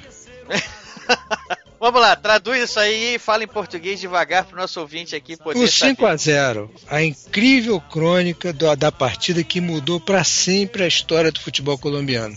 É, esse livro é uma espécie de louvação e ao mesmo tempo uma reflexão sobre uma das maiores exibições de uma seleção sem grande tradição, né, de pouco peso no, na história do futebol mundial, frente a um dos gigantes do futebol, que é a Argentina. Os colombianos eles têm uma profunda admiração e uma certa dívida de gratidão para com o futebol argentino, porque afinal de contas, né, Foram eles, os argentinos, que ajudaram a desenvolver o futebol colombiano, ainda nos anos 40, quando a Argentina mandou técnicos e jogadores a fim de fazer um intercâmbio. O futebol da, da Colômbia na época era incipiente. E um dos maiores jogadores de todos os tempos, que foi o Alfredo de Stefano, ele foi, ele foi jogar na Colômbia. E chegou, inclusive, a defender a seleção colombiana. O, o Di Stefano é um, é um caso assim meio sugêneros do futebol. Ele defendeu a Argentina, defendeu a Colômbia e defendeu a Espanha. Acho que, hoje, acho que isso hoje em dia a FIFA proibiria. Né? Nessa partida que eu estou falando, né, esse 5 a 0 lá em Buenos Aires, é, os colombianos entraram em campo decididos a se classificar. Deixaram de lado as mesuras e a gratidão e partiram com tudo para cima da Argentina. Foi uma atuação de gala, sobretudo do Carlos Valderrama, do Fred Rincon e do Faustino Asprilha, que é foi uma exibição antológica. Uma, era uma geração privilegiada da Colômbia também, né? Sim, realmente o meio-campo e o ataque eram sensacionais. E tinha um bom goleiro também. Claro, é bom a gente lembrar que a Argentina já teve outras derrotas humilhantes. Na Copa do Mundo já perdeu de 6 a 1 para a Tchecoslováquia. E na eliminatória recente ele perdeu em La Paz para a Bolívia de, também por 6 a 1 aquele jogo que o Maradona foi lá, beijou a mão do, do Evo Morales, fez discurso de irmandade pelo, com o povo boliviano, mas os bolivianos não quiseram, não quiseram saber da história. Meteram 6 a 1 com o Messi tudo dentro de campo. Mas né, falando especificamente dessa partida de Buenos Aires, tudo indicava que ia haver uma vitória da Argentina. Ia ser mera formalidade aquele jogo ali. Mas é aquela coisa, né? É preciso convidar, é preciso combinar com o adversário. No começo teve até um razoável equilíbrio, né? Mas a defesa da Argentina naquele dia estava uma, como se diria aqui no Brasil, estava uma teta. E foram esculachados, sem dó nem piedade. Mas o que gerou desse, de, dessa partida, o jornalista fala, é que isso gerou na Colômbia assim uma certa arrogância.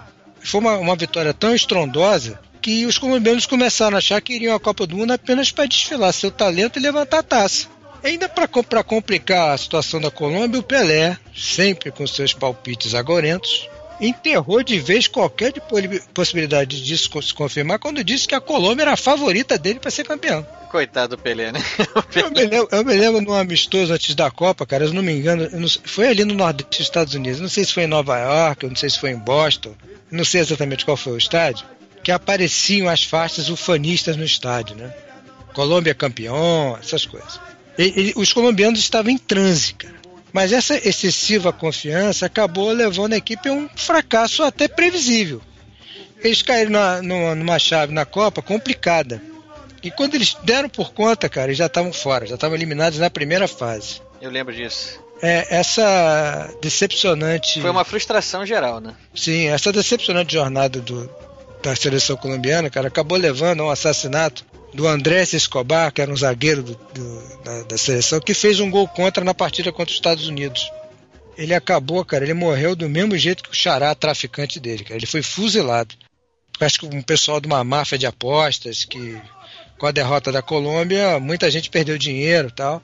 E ele foi sumariamente executado quando ele voltou a Medellín e não teve perdão. Tudo fruto, cara, daquela autoconfiança gerada pelaquela por isso 5 a 0 Claro, pela aquela espetacular vitória de 5 a 0 em Buenos Aires.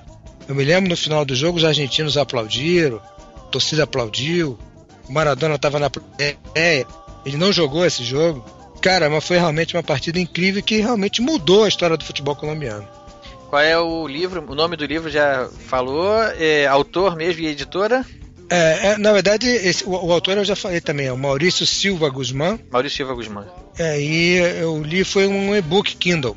Ah, ok. Então fica mais uma dica. Emerson, você que já fez suas duas dicas na rodada passada, continua com agora a sua, ter, a sua quarta dica agora, então, né? É, na verdade eu tenho mais dois livros aqui, né? Se quiser fazer um link e falar de uma vez só, é contigo mesmo. Bom, o primeiro livro é a biografia do Tele Santana, chamada Fio de Esperança, foi escrita pelo André Ribeiro. Talvez o maior técnico produzido no Brasil? Não sei. Não. É um não. grande título do Fluminense, mas eu não tenho essa certeza, não. Não, não gosto dessas. Eu, é.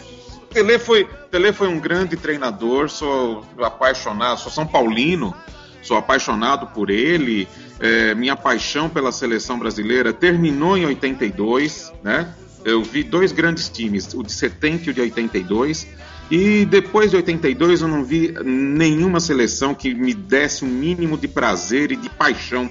É, muitos jogos eu nem sequer assisti em muitas Copas. Então eu tenho profunda admiração pelo Tele, mas uh, há, há dois anos, há três anos, eu responderia sua pergunta de maneira enfática. Claro, Tele foi o maior treinador do Brasil, um dos maiores, ou coisa que eu valha. Hoje eu não, hoje eu não respondo desse jeito. O Tele foi um excelente treinador no futebol brasileiro, montou times maravilhosos, teve grandes conquistas. Mas e daí?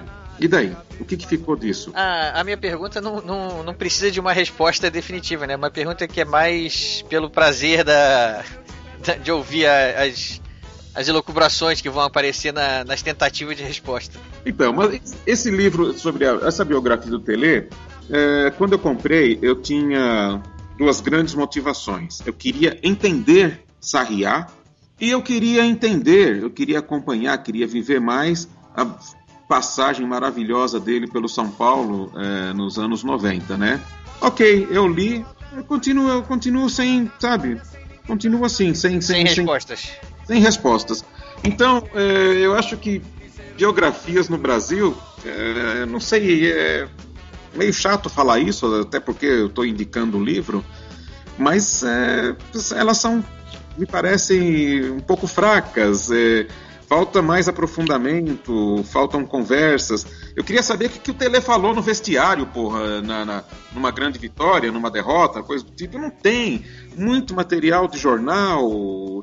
E jornal, nossa, eu sempre li tudo, então eu fiquei um pouco frustrado. Independentemente disso, é um excelente livro, eu gosto dele, está aqui comigo, de, de, vez em quando eu faço minhas consultas nele, acho legal, acho importante ter. Eu não seria honesto se eu. Não respondeu às suas questões que você foi procurar também, né? Não, não, não respondeu. É, é legal ter, é legal ler, porque dá uma. uma principalmente para quem não viveu a, a, a, todo o tempo que, em que o Tele foi técnico, como eu sou um cara que acabei de, de 60 anos, então é claro que eu acompanhei essa época, né? Evidente. O livro ele não me trouxe coisas novas, infelizmente. O Serginho, o Serginho Chulapa, essa semana que passou, é, numa entrevista, ele falou que o ambiente da seleção era uma catástrofe, era péssimo, né? Em 82. É mesmo. É, mas sabe, mas aí tem aquela coisa, uh, jornalistas têm que fazer perguntas, tem que, sabe, tem que, tem que cavar esse negócio, né? E aí a gente fica com histórias, não, é, não são histórias mal contadas, são histórias pouco contadas. Entendi. E você tinha dito que tinha dois livros.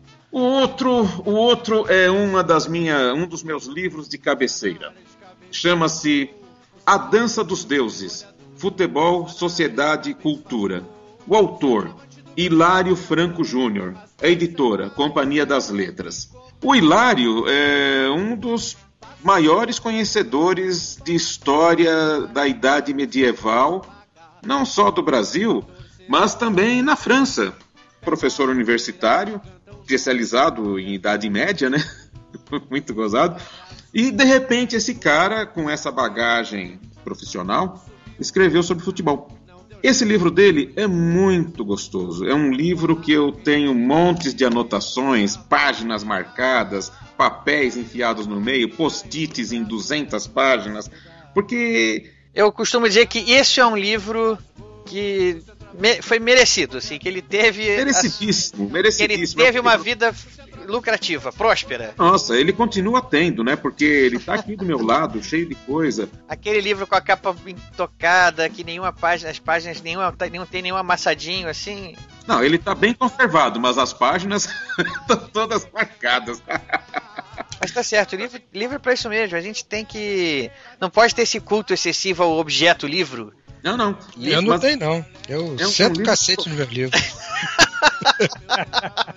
quando, Eles ficam destruídos. Falamos, logo no começo nós falamos, né? Quando você apresentou o Tim, você falou, né? Pô, futebol, você é na Inglaterra e tal. O Hilário, ele Claro, ele vai um pouco, ele vai antes disso, né? Naqueles primórdios uh, do, do, dos proto-futebol que existiram antigamente e tal, na própria Idade Média, tá? Mas é claro que ele centra no, no, no, na Idade Moderna, né? Na Era Moderna, e ele coloca o futebol, ele faz uma correlação interessante. Por que, que ele nasceu na Inglaterra? Porque foi na Inglaterra que aconteceu, que nasceu a Revolução Industrial. E o futebol está relacionado. Então você tem a, a questão geográfica, Inglaterra, e a questão e, e, a questão cultural, o ambiente cultural, é, o, o, que gerou o futebol, que foi a Revolução Industrial. Começa por aí. E ele vai e vai, e vai contando a história muito legal, de uma maneira extremamente agradável, a introdução do árbitro, né? Quando demorou para ter árbitro nos jogos de futebol, demorou uma eternidade. E, e as regras foram mudando. Né? Então, é, é, é um livro que eu diria que ele dá uma certa base para a pessoa se situar sobre o futebol. E, e, e, ele coloca uma coisa interessante, que é uma coisa muito pouco, que, que não foi estudada no Brasil, não foi debatida no Brasil. Eu, uns dias atrás eu fiz uns comentários a respeito, mas também não deu repercussão nenhuma. É, escrevi para o nada. Nós não temos uma, um histórico de, de, de, de mudanças táticas, de, introdução de, esquemas, etc. Nós não fizemos história é, no futebol, exceto com os jogadores. E a seleção, as seleções brasileiras sempre foram, sempre foram seleções fortemente calcadas nos nossos grandes jogadores. Elas nunca dependeram de esquemas, elas sempre dependeram dos jogadores fantásticos que nós tivemos. Pelé, Garrincha, Didi e por aí vai, né? É, Gerson, Rivelino, Tostão, Jairzinho é, em 70 e em 82 aquela pleia de jogadores maravilhosos tal, né? Então, nós nunca tivemos seleções de técnicos, né? Nós nunca tivemos seleções moldadas com uma tática. Foi sempre aquela história: defesa forte, volante pegador. Aí lá na frente o Pelé decide, o Garrincha decide e vamos que vamos, né? O Mário e o Bebeto decidem. É, na verdade quem decidiu foi o Roberto Baggio, mas isso daí vamos passar batido, porque senão vai dar discussão, né? Decidiram nada, o Baggio que decidiu. Mas enfim.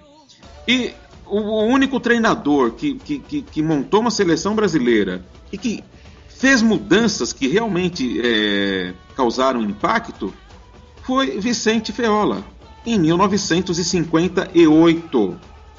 E Feola, ah, mas o Feola tinha o Pelé. Calma, alto lá, alto lá. Tanto Pelé quanto Garrincha eram moleques. O Pelé tinha 17 anos na Copa do Mundo, moleque de tudo. Ele era o Pelé, mas ele não era o Pelé ainda. Ele começou a ser o Pelé, de fato, em 58 na Copa. Então o Brasil foi para a Copa na Suécia em 58 e ali o Feola fez uma coisa que foi inédita. Ele recuou o ponteiro esquerdo para ajudar o meio-campo. Esse ponteiro esquerdo seria o canhoteiro, que era o ponteiro esquerdo do São Paulo, e era um cara que, é, pelas descrições, lembrava o Garrincha, era um driblador incorrigível, um, driblador fantástico, etc, etc. Mas o canhoteiro se machucou, então o Feó, o titular foi Mário Jorge Lobo Zagallo, né, que foi titular porque o canhoteiro não pôde jogar, não foi convocado sequer.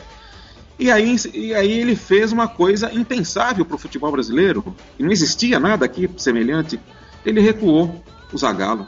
E onde que ele viu isso? Bela Gutmann, o treinador húngaro que dirigiu São Paulo em 1957, começo de 58, e que fez esse recuo do, do ponteiro, só que foi o direito, não o esquerdo, para ajudar no meio-campo. O Gutmann veio da Hungria e ele dirigiu os maiores times da, da Europa. Já tinha dirigido grandes times na Europa antes de vir para o Brasil, foi para a Argentina, voltou para a Europa o cara tem uma. O, o Gutmann merece um livro, porque ele foi um treinador fantástico, um treinador que, revolucionou é, o futebol por onde passou, né? O Hilário, ele não aborda isso, mas ele simplesmente relaciona o Gutmann, o trabalho do Gutmann, o trabalho do Feola, e, e foi isso daí que chamou minha atenção para esse detalhe.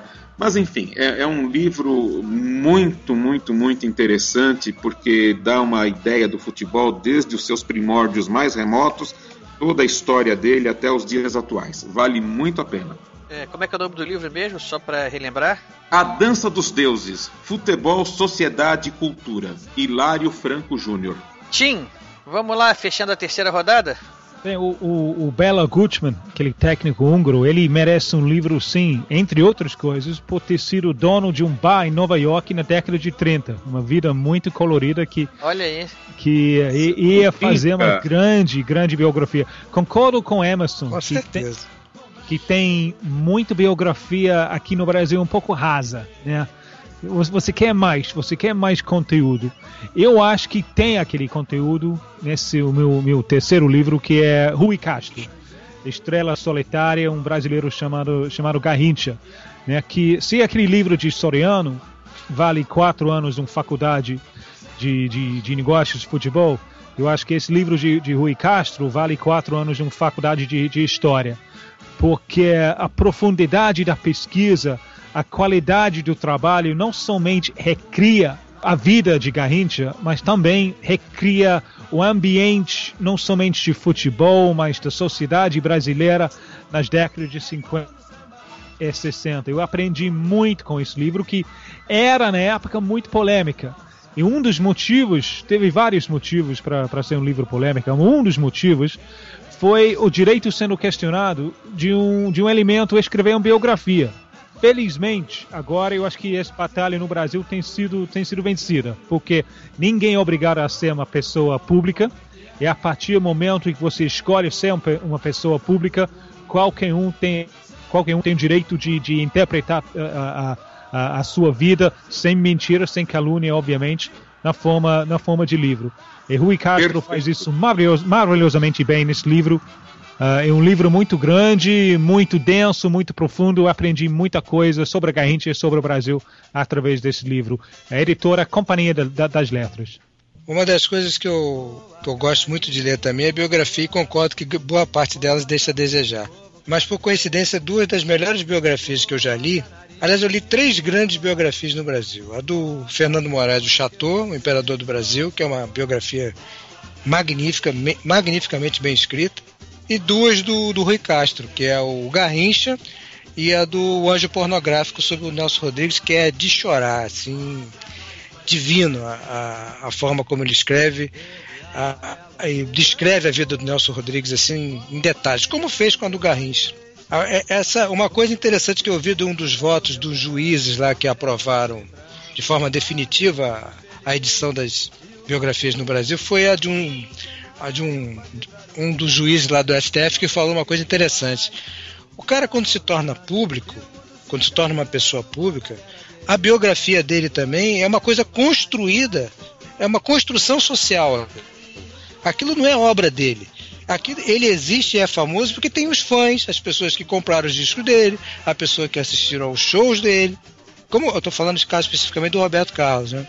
Então é é uma construção social aquela fama. Aquilo não é exclusividade dele. Ele não é dono da vida dele. Eu vou aproveitar que você falou aí do anjo pornográfico e vou fechar aqui minha participação citando um livro que você, João, já deve ter lido até de trás para frente, que se chama A Sombra das Chuteiras Imortais, do Nelson Rodrigues. Claro. É uma coletânea de crônicas que ele, que ele escreveu ao longo de quantos anos aí, eu não sei. Você, João, me, me corrija aí, me, me... É, basicamente foram as crônicas dele da, da escrita na manchete esportiva, eu acho. Isso, e que não só ela trata do futebol da época, obviamente, como não podia deixar de ser, mas ela esse, essas crônicas ela tem uma beleza literária, tem um lirismo. Ali você percebe a, a jornada do herói, né? Como os heróis são forjados, como a, a paixão pelo futebol move as massas. Uma das grandes coisas é você ver a alma de um torcedor ali, o que faz um torcedor ser o torcedor, né? O que faz alguém gostar do futebol. E não só isso, mas o Nelson Rodrigues é riquíssimo, né? O- a gente já fez aqui um programa sobre Nelson Rodrigues, o João participou, porque o João é um dos especialistas de Nelson Rodrigues. João, eu queria que você falasse também suas impressões sobre esse livro, que, que certamente te marcou muito também, né? Cara, uma das coisas interessantes do Nelson Rodrigues, como. Não vou entrar em detalhes das crônicas, porque eu, eu nem, nem tô com o livro aqui agora na minha mão. Aliás, acho que tô, mas peraí. Mas vai demorar muito tempo se eu for descrevendo. Uma das coisas interessantes do, do Nelson é a visão do cronista, que é aquela visão diferente que ele tem do futebol. Ele não escreve o que um, o que um jornalista, é, sei lá, um PVC escreve, por exemplo. É, descrevendo, descrevendo números, estatísticos, o Nelson passava ao largo disso tudo. Para ele, o futebol era uma epopeia, era uma, uma jornada heróica. Ele, ele, para ele, ele viu o futebol como uma coisa. Como um Homero mesmo, cara. É, é, não é exagero dizer isso, não. Era para ele realmente uma coisa. Era uma epopeia. Sentimento. Era, era sentimento, era é, identificação de um povo.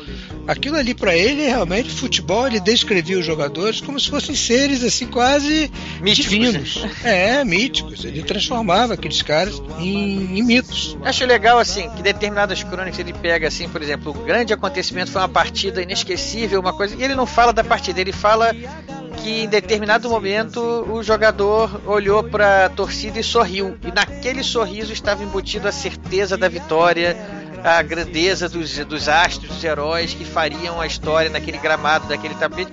E aí você vê se ele pega de um sorriso, de um momento que o, o jogador olhou para arquibancada e deu um sorriso, transforma aquilo numa num momento épico. Né?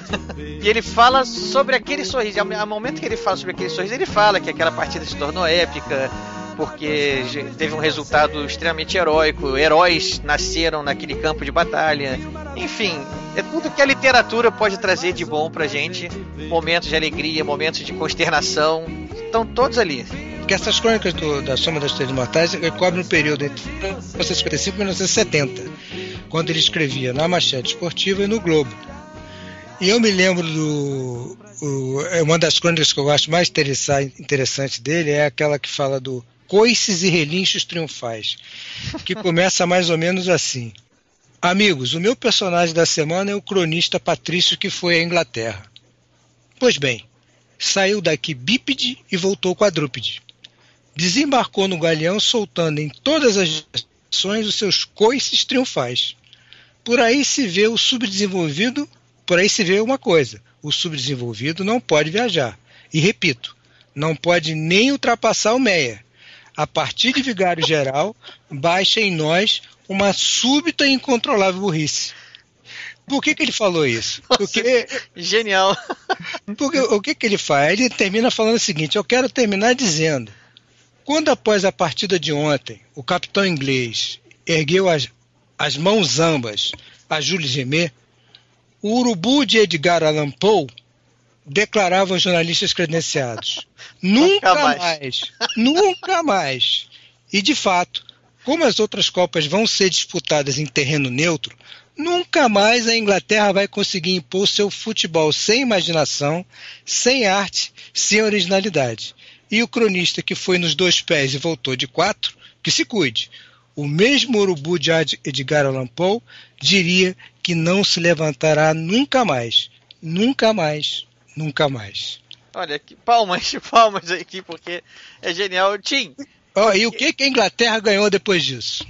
É, Absolutamente rigorosamente nada. Esse que eu ia perguntar pro Tim. Tim, comente isso aí, Tim, já que faz menção à Inglaterra aí, você tem todo o direito de palpitar. Não, não, é, é genial, é muito bem escrito. Eu tenho um certo receio com, com Nelson, porque é, é, é, é uma grande criador de mitos. Sim, com certeza. É, eu acho que nesta altura de campeonato vira uma coisa problemática, porque o, o futebol brasileiro que vira o burro. Né? A, a gente estava falando so, so, sobre Guardiola antigamente. Eu, eu acho que o Nelson ajudou a criar esse tipo de mito de com brasileiro não, não há quem possa. Que hoje em dia eu acho que esse tipo pensamento fica, fica nocivo. Uh, eu entendo a importância, entendo a grandeza da criação daqueles mitos, mas eu acho que tem mais a ver com mito do, do que com realidade. Eu acho que a, a, a criação dos mitos acabou se tornando, na, na, na sua visão, uma coisa que nociva no, no, no longo prazo, né? Virou preguiçoso. Virou. Uh, eu acho que futebol brasileiro mentalmente virou preguiçoso. Não era futebol brasileiro era muito, muito curioso. Eu discordo um pouco com Emerson sobre esquemas táticos, porque uma das coisas mais importantes no desenvolvimento de futebol foi linha de quatro. E o linha de quatro, com a ajuda de um húngaro aqui e ali, mas foi, aconteceu mais no Brasil do que qualquer outro lugar. E o linha de quatro foi fundamental. O, o Brasil, em 58, com Fiola, não levou gol até o semifinal. Isso quer dizer o quê? Se você não leva gol, se você, se você consegue esse equilíbrio entre ataque e defesa, aí qualquer lampejo de um Pelé, de uma Garrincha, acaba sendo valorizado. Então, houve um processo, né? eu acho que em 58, 62, até 70 com o Zagallo, o Brasil estava na frente em termos táticos, em termos de preparação física, em termos de preparação geral. Eu lembro contando para Zagallo que a Inglaterra, a seleção inglesa, foi para a Copa do Chile em 62 sem um médico. Teve um jogador que quase morreu em Chile com, com complicação lá. O Zagallo ficou tão surpreso que ele, ele, ele quase caiu no chão. Porque ele sabia que até naquela época o Brasil teve um grande, teve médicos, dentistas, até experiências prematuras, mas experiências com uh, uh, psicologia. Então, na, na, década de 40, um dos meus livros preferidos, é, eu não, não consegui citar, é Zizinho, autobiografia de Zizinho. Autobiografia no senso pleno da, da, coisa, porque ele escreveu sem ajuda nenhuma de ninguém. A história dele contada da maneira dele. Ele escreve, a década de, de 40, a, a, curiosidade tática, os vários esquemas que estavam sendo, sendo implantados, ele até conclui que a grande, a grande força daquele momento, quando o, pavimento estava sendo caminhado para o Brasil dominar o mundo em 58 até 70, a grande força da, daquele momento foi a força da posição do técnico. Porque naquela época, o técnico podia experimentar, podia fazer algumas experiências sem medo de, de perder dois jogos, ele, ele dois jogos, ele, ele desempregado. Então, eu acho que o Nelson, na genialidade dele, é um grande, grande contador de, da, das histórias, mas falando da maneira que futebol jogado no campo, eu acho que ele não, não se interessava muito por isso. Ele, ele, ele preferiu criar os mitos. E aqueles mitos, porque são tão bem escritos, viram tão poderoso que até quando até um mente perigoso, quando tem aquela filosofia que com brasileiro não é, não é quem possa, é só botar uma bola no chão. Quando isso foi um processo. Eu acho que sucesso sempre tem um perigo. Sucesso te deixa perigoso, uh, preguiçoso, porque sucesso é o resultado de, de processo. Uma vez que você, você sube colina, você esquece o que você fez para subir. Você acha que é uma coisa natural. E com brasileiro não, não há quem possa. Então eu acho que um pouco o Nelson contribui pra, pela estagnação mental de futebol brasileiro hoje em dia de uma maneira indireta, mas tem uma sua tem sua participação aí eu que, que não é para negar a genialidade, genialidade dele de jeito nenhum. É difícil culpar alguém para coisa que aconteceu muito tempo uma... depois da morte dele. A opinião do a opinião do Tim é respeitável, mas eu discordo. O, o Nelson, ele justamente ele foi uma das pessoas que ajudou a, a mudar um pouco da, da visão do brasileiro que tinha de si mesmo. Quando ele fala em complexo de vira-latas, que é uma frase, uma expressão dele que ficou famosa, ele justamente combatia a, a, aquele sentimento de inferioridade que o brasileiro sentia em relação ao estrangeiro. Ele achava que o nosso futebol não tinha que se sentir inferior a ninguém, porque os russos jogavam futebol é, científico, é, elaborado através de planilhas super sofisticadas. Ele, ele combatia isso. Então, um, e uma das coisas do, da quem conhece a biografia do Nelson sabe, ele odiava essa coisa do, do aplauso, do sucesso é, desmensurado. Ele mesmo dizia que, que o aplauso corrompia. Ele não era um defensor é, cego, apesar de até dele enxergar mal, né? É, da, de, que o, de que o brasileiro, o futebol brasileiro tinha que estagnar. Não, nada disso. Ele defendia muito, ele defendia sempre a, a brasilidade, é claro, e, e nosso sentimento de inferioridade. Era, era basicamente o que ele defendia. Vou colocar uma coisa aí, Ricardo. Diga, claro, vamos, vamos lá, Emerson. Mas eu é, concordo bastante com o Tim. Concordo bastante com ele. Acho que não é somente o Nelson Rodrigues, claro, né? Mas criou-se realmente muito mito é, em torno do, do nosso futebol, é, e não do futebol, mas dos jogadores que fizeram esse futebol, Quantos anos que a gente lê e a gente ouve todo mundo falar, ah, o Brasil é a terra do futebol. O Brasil não é a terra do futebol, não é, porque é, mas a gente se acomodou com essa, com essa, com essa ideia, com essa ilusão e, e nós, na prática, nós regredimos, nós estacionamos e quem estaciona regride. Nós paramos de avançar. Essa que é a verdade. Ah, muito mito, muita terra do futebol, muita coisa melhor futebol do mundo, e de repente nós tivemos ali Aldo, o Ronaldo eleito melhor do mundo, o Rivaldo eleito melhor do mundo, o Romário aí, o senador que esqueceu a conta na Suíça, eleito melhor, não sei quem, é, depois veio o Kaká, é, mas foram, sabe, é, acabando isso, nós não estamos mais produzindo aquela aqueles jogadores fantásticos, e a gente olha para o nosso futebol disputado aqui né, em Terra Brasil, tá ruim, tá ruim, tá, tá, péssimo, chato de ver. Muito chato. É, é, bom sempre a gente lembrar que já tem mais de 40 anos que o, Celso, que o Nelson Rodrigues morreu. É, ele não. Eu não, não considero que ele, o, o pensamento dele seja majoritário, eu acho que não é. Muito pelo contrário, muita gente, inclusive da crônica, defende que nós somos atrasados. E eu até concordo em algumas partes, sim. Mas eu volto a repetir: o que o Nelson falava nos anos 50 era o nosso, sobre o nosso sentimento de inferioridade. Complexo vira-lata, que tá aí bem resumido nessa frase, né? É, o complexo de vira-lata que nós tínhamos e não ganhar, por quê? Porque perdemos Copa em casa, chegava nas outras Copas, jogava duas rodadas e era desclassificado. E ele via que nós tínhamos potencial e jogávamos um futebol especial. Era isso que ele combatia, não foi nada além disso. O, o que foi colocado inicialmente é que foram criados mitos, né? E essa história, inclusive o complexo de vira-latas, ele é muito mal empregado atualmente. As pessoas deveriam ler o Nelson Rodrigues, que faria bem, até para ajudar a escrever um pouquinho melhor, né? Mas Com até certeza. deveriam ler, porque ler um, é fantástico. Não é, só ler o Nelson Rodrigues, ler qualquer coisa, né? Porque acho que é um hábito que está cada vez mais. É, uma, é, é, um chavão que eu tô falando aqui, eu tô repetindo. Se puder ser o Nelson Rodrigues, se puder ser o Machado de Assis, se puder ser o Graciliano Ramos, vai ser sempre melhor, né? O Ian McKellen.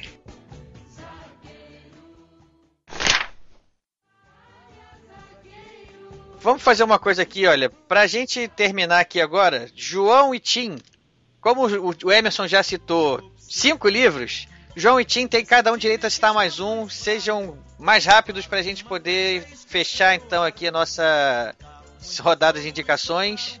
Vamos lá, vai João. Bom, então eu vou citar o último aqui, é o, o livro sobre. É um livro comemorativo lançado no ano passado, chamado Fluminense e Seleção Brasileira, 1914-2014, Nós Somos a História. É um livro publicado pela Flu Memória, que é um órgão interno do Fluminense que cuida da, da preservação da memória do Fluminense.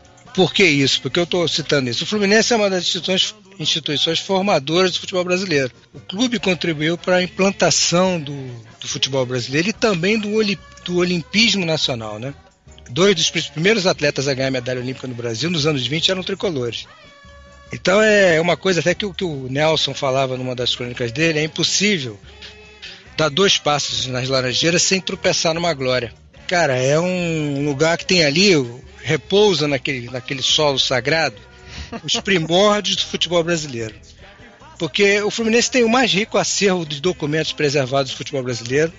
Ele ajudou, ele contribuiu para surgimento do futebol no Rio de Janeiro e da seleção brasileira. Foi no Fluminense que a seleção brasileira foi gestada, ela foi bolada nas Laranjeiras. O Fluminense construiu o primeiro estádio da América do Sul, da, do Brasil, perdão, primeiro estádio do Brasil, para abrigar a seleção brasileira. Quando o Fluminense fez 12 anos, em 1914, ele inaugurou o estádio com o jogo da seleção. E nesse estádio, da, nesse estádio das Laranjeiras, Quer dizer, o estádio hoje em dia, depois de tantas mutilações, né, causadas pelas desapropriações para expandir uma rua que tem do lado, é, o, estádio, o estádio não comporta mais jogos, ele foi totalmente obsoleto. Mas foi ali que a seleção deu seus primeiros chutes. É, a seleção brasileira jogou Ali, ele jogou ali, deixa eu ver aqui, foram 18 partidas na, no campo das Laranjeiras, foram 13 vitórias e 5 empates. E o, ali a seleção conquistou dois sul-americanos e uma Copa Rio Branco. Nesse estádio, o Brasil então saiu invicto. Foi ali nas Laranjeiras que o Brasil jogou pela primeira vez contra as seleções do Uruguai, da Argentina, do Chile, do Paraguai, da França, da Iugoslávia e dos Estados Unidos. Outra importante contribuição do Fluminense para a seleção foi a. O primeiro gol da seleção foi marcado por um jogador do Fluminense, Oswaldo Gomes, que depois se tornou presidente da, da CBD, atual CBF. É, o primeiro gol da seleção brasileira em uma Copa foi de um jogador do Fluminense. Então, é, esse, esse estádio da, da Laranjeiras, que hoje, coitado, é apenas uma, uma lenda, né? Porque ele está praticamente. É, ele, é, ele é totalmente obsoleto, estádio dos anos 10, mas mostra esse livro mostra um pouco da história da contribuição do, do Fluminense para a seleção, porque é, uma coisa interessante para a gente lembrar é que as confederações argentinas, né, uruguaias, são muito mais antigas do que a CBD. O futebol na Argentina começou final dos anos 1893, se eu não me engano. E no Uruguai, 1895, antes do Brasil. A, a AFA e a ALF foram fundadas anos antes do Brasil.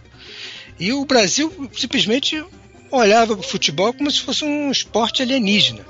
Nós gostávamos aqui de remo. E um cara lá, um visionário, resolveu trazer o futebol para o Brasil, Charles Miller, depois com o apoio de outras pessoas, como, como Oscar Cox, que foi o fundador do Fluminense, foi que o futebol foi se, desenvol se desenvolvendo muito lentamente no Brasil. O futebol já era bem desenvolvido no Uruguai e na Argentina quando finalmente a gente é, resolveu fazer um jogo da seleção. É um livro muito interessante que eu acho que, que é, contribui muito para entender um pouco da história da, das origens do futebol no Brasil. Eu só espero que ele não perpetue aquela, aquela inverdade de que o Flamengo nasceu do Fluminense. Não, não nasceu do Fluminense. Ah. O Flamengo, o Flamengo, ele foi o futebol do Flamengo, não o Flamengo, o futebol do Flamengo. Flamengo. Foi fundado por nove jogadores dissidentes do Fluminense que resolveram respirar áreas melhores. É, na verdade, o Flamengo foi a terceira opção deles. A primeira opção era, a primeira opção deles era o era o Paysandu, mas era um time só de ingleses, não podia. Depois outro clube que foi pensado foi o Botafogo. Mas ele falou, pô, mas o Botafogo foi o campeão invicto de 1910. A gente for jogar no. Se a gente for juntar eles, vai ficar um time muito forte. Que tal o Flamengo? Quando chegou no Flamengo, os dirigentes do Flamengo torceram o nariz, cara. Foi difícil o Borghetti convencer aquela turma. Porque eles, eles achavam que o futebol não tinha futuro. E vocês, agora, hoje em dia, se arrependem muito de terem feito isso, né? Enfim. De jeito nenhum, cara. De jeito nenhum. Isso é uma implicância, João. Isso é uma implicância. Quando o Oscar Cox ajudou, o Fluminense ajudou muitos dos nossos rivais aqui da cidade, não foi porque ele foi bonzinho, não, é porque ele, ele, ele, investia no futebol. Ele sabia que o futebol tinha futuro. E como é que o Fluminense, ia, o futebol ia se desenvolver só com um clube? Não, sem dúvida nenhuma. Eu tô, eu tô fazendo aqui o papel do torcedor implicante só, de, tentando falar um pouco sobre essa mística que diz que o Flamengo nasceu do Fluminense. É, é uma mística, tem verdade aí embutida, porque foi só a, a, o departamento de futebol, mas, enfim, tem lá a sua importância mas o Flamengo construiu sua história sozinho e é muito mais gloriosa do que a do, do, que a do Fluminense voltei ao, status de torcedor implicante aqui, João. Pode. Não precisa, não precisa rebater isso, não. Que isso, que isso. Tim, então sobrou para você aí a sua última indicação também pra gente poder fechar. Pra botar mais pimenta nesse flu que tá rolando aí, com uh, o Nelson e Mário Filho. Um livro de. livro novo, livro meio acadêmico, mas de leitura muito fácil. Uh, Renato Soares Coutinho. Um Flamengo grande, um Brasil maior. O Clube de Regatas do Flamengo é a construção de imaginário político nacionalista popular entre 33 e 55. É, é um livro mu muito interessante mesmo. Eu sempre fico pasmo com, com a quantidade de pessoas que não sabem que o Flamengo não nasceu popular. Né? O Flamengo popular é uma construção para um visionário, o presidente Bastos Padilha, que em harmonia com, os, uh, uh, com as ideias de Vargas, determinou, determinou que Flamengo seria popular. Ele contratou os três jogadores negros de mais destaque na época. É tipo de uma, de uma canetada só e mudou a imagem do clube. Com a grande ajuda que na época o Vasco da Gama resolveu se manter amador. A coisa mais interessante nesse livro, que eu nunca tinha ouvido falar, é que dezembro de 36, tudo isso eu acho fundamental. É uma época fundamental para o futebol brasileiro, é fundamental para, para a história do Brasil. Dezembro de, de 36, teve três jogos Fla-Flus, três Fla-Flus. Por quê? Porque Vasco e Botafogo estão tá disputando futebol amador ainda. Flamengo e Fluminense jogando profissionalmente. E o Mário Filho, que tem acabado de comprar o Jornal dos Esportes, com as ligações muito fortes com Bastos Padilha, presidente do Flamengo, Mário Filho usa esses três jogos para criar um jeito de torcer brasileiro, né? Porque o futebol profissional tem a obrigação de expandir a, to a torcida além de quadra social dos clubes, para criar uma torcida popular. Ele, ele usa o jornal de esportes para incentivar maneiras novas de torcer. E o exemplo, isso explícito no, nos textos de Mário Filho no Jornal de Esportes na época, o exemplo, quem diria? Beisebol nos Estados Unidos. Olha, isso eu não sabia, não tinha a menor ideia disso. É incrível isso. Isso é uma história que tá.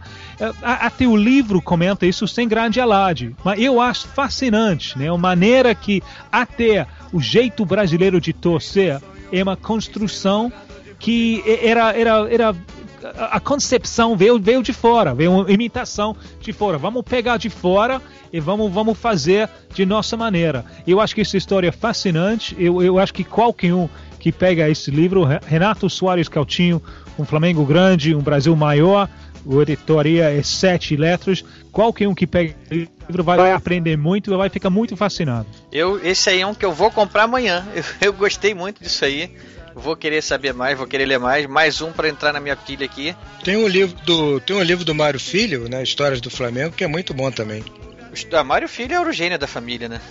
É.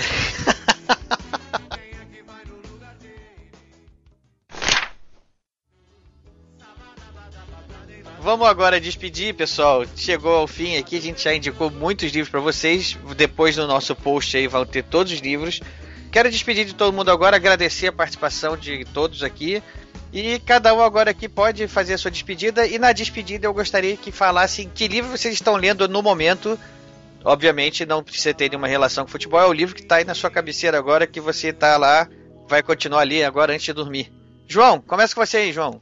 Pô, cara, eu leio, eu leio três livros geralmente de uma vez. Eu tô lendo um do Ian McEwan. Para variar. Que é o Serena.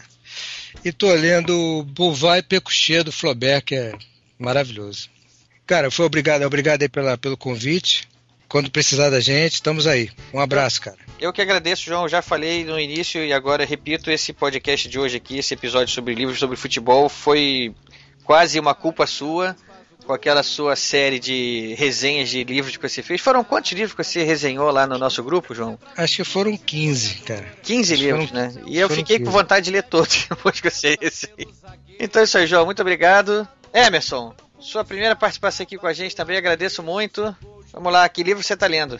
Bom, para mim foi um prazer muito grande, gostei demais. Eu continuo relendo Guardiola Confidencial, né? Eu estou lendo literatura.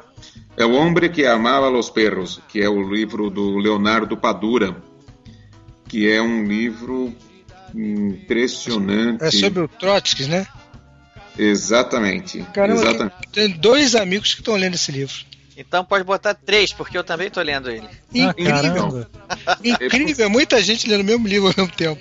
Esse livro foi indicado para mim semana passada. Eu não consegui pegar ainda, mas também eu recebi uma indicação desse livro. Olha, eu livro, o livro maravilhoso. Eu tô lendo, eu tô lendo uma, uma edição em castelhano mas uh, ler em castelhano é bom demais. Eu comecei a ler em castelhano na, no, em 71 porque a gente só podia, a gente só encontrava livros de, sobre comunismo é, em castelhano, né, e não em português. Então aí eu acabei desenvolvendo a leitura em castelhano E para mim é um livro legal, porque eu comecei, eh, durante algum tempo, eu fui um trotskista é, muito dedicado.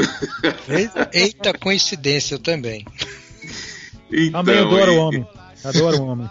Mas, mas vocês já se curaram já, né? Não, já me curei. Isso até os anos 80 eu era da convergência socialista e que é uma tendência que hoje em dia foi englobada pelo PSTU, é, mas isso aí é coisa do passado. Eu lembro da convergência. Mas eu logo depois, logo depois eu, eu fui pro Partidão, né, pro, pro PCB. Mas eu nunca fui, é, a minha cabeça ia, meu coração nunca foi. Meu coração é o mesmo coração do moleque de, de 12, 13 anos de idade que era leitor do Estadão, da revista Visão. Ah, meu coração sempre foi esse, a cabeça tem- foi mudou, mas a cabeça vai mudando, mudando, mudando, né? E finalmente hoje se eu fosse hoje se eu fosse americano eu seria um cara de esquerda. Eu, eu seria um cara da esquerda do Partido Republicano. Nossa senhora. Cruz credo. Essa foi boa. A esquerda do Partido Republicano é quase um democrata. É, é quase um democrata, só que é mais É. inteligente. Olha, eu não vou, eu não vou enveredar, não mordi a isca, não vou enveredar por essa Não, não, não é isso. Nem vou entrar nessa conversa. Não, pelo amor de Deus, não é isca nenhuma, não. É, eu só queria agradecer pelo convite, foi um prazer muito grande, né? É isso aí. Então, a gente agradece também a primeira vez, espero que seja a primeira de várias. E agora, Tim, sua vez aí, qual o livro que você está lendo aí agora? Agradeço sua presença aqui também entre nós. Muito obrigado. Prazer meu. Eu tô lendo uma coisa que tem tudo a ver com a gente que tá, tá, tá conversando. Tô, tô terminando agora. Mujica, é, Revolução Tranquila. Tran, Tranquila. Ah, Maurício Rabufetti, prefácio de Ricardo Bochat, que é, é, é muito interessante, né? A cabeça de alguém que não não mostrou exatamente a- a- o o mesmo desenvolvimento de Emerson Gonçalves, né? Não, ele não não está na ala esquerda de Partido Republicano, mas a viagem não menos interessante de de, de, de, de Pepe Mujica. Não é trabalhista também? Lá do, do Partido Conservador, nem trabalhista, né? Não é trabalhista em inglês, é claro. É, trabalhista em inglês. Tim, agradeço muito sua participação mais uma vez. Grande prazer, valeu. Eu, para fechar aqui também, eu vou. A coincidência, também estou lendo O Homem que Amava os Cachorros, do Leonardo Padura. E como eu também tenho essa mania de ler mais de um livro ao mesmo tempo, eu já estou lendo aqui Os Portões do Inferno, que é o livro de um amigo meu, André Gordil, que já teve aqui outras vezes com a gente participando aqui também. Um lançamento novo aí que vai estar em breve nas livrarias, mas eu já tive acesso aqui, já estou lendo. E muito interessante. É um livro para quem gosta de fantasia. É isso aí, pessoal. Mais uma vez agradeço a todos. Eu sou Ricardo Erdi e esse é o podcast Ghostwriter se despedindo. Olha o sambão aqui é o país do futebol. Brasil está vazio na tarde de domingo, né? Olha o sambão aqui é o país do futebol. Olha o sambão aqui é o país do futebol. Olha o sambão aqui é o país do futebol.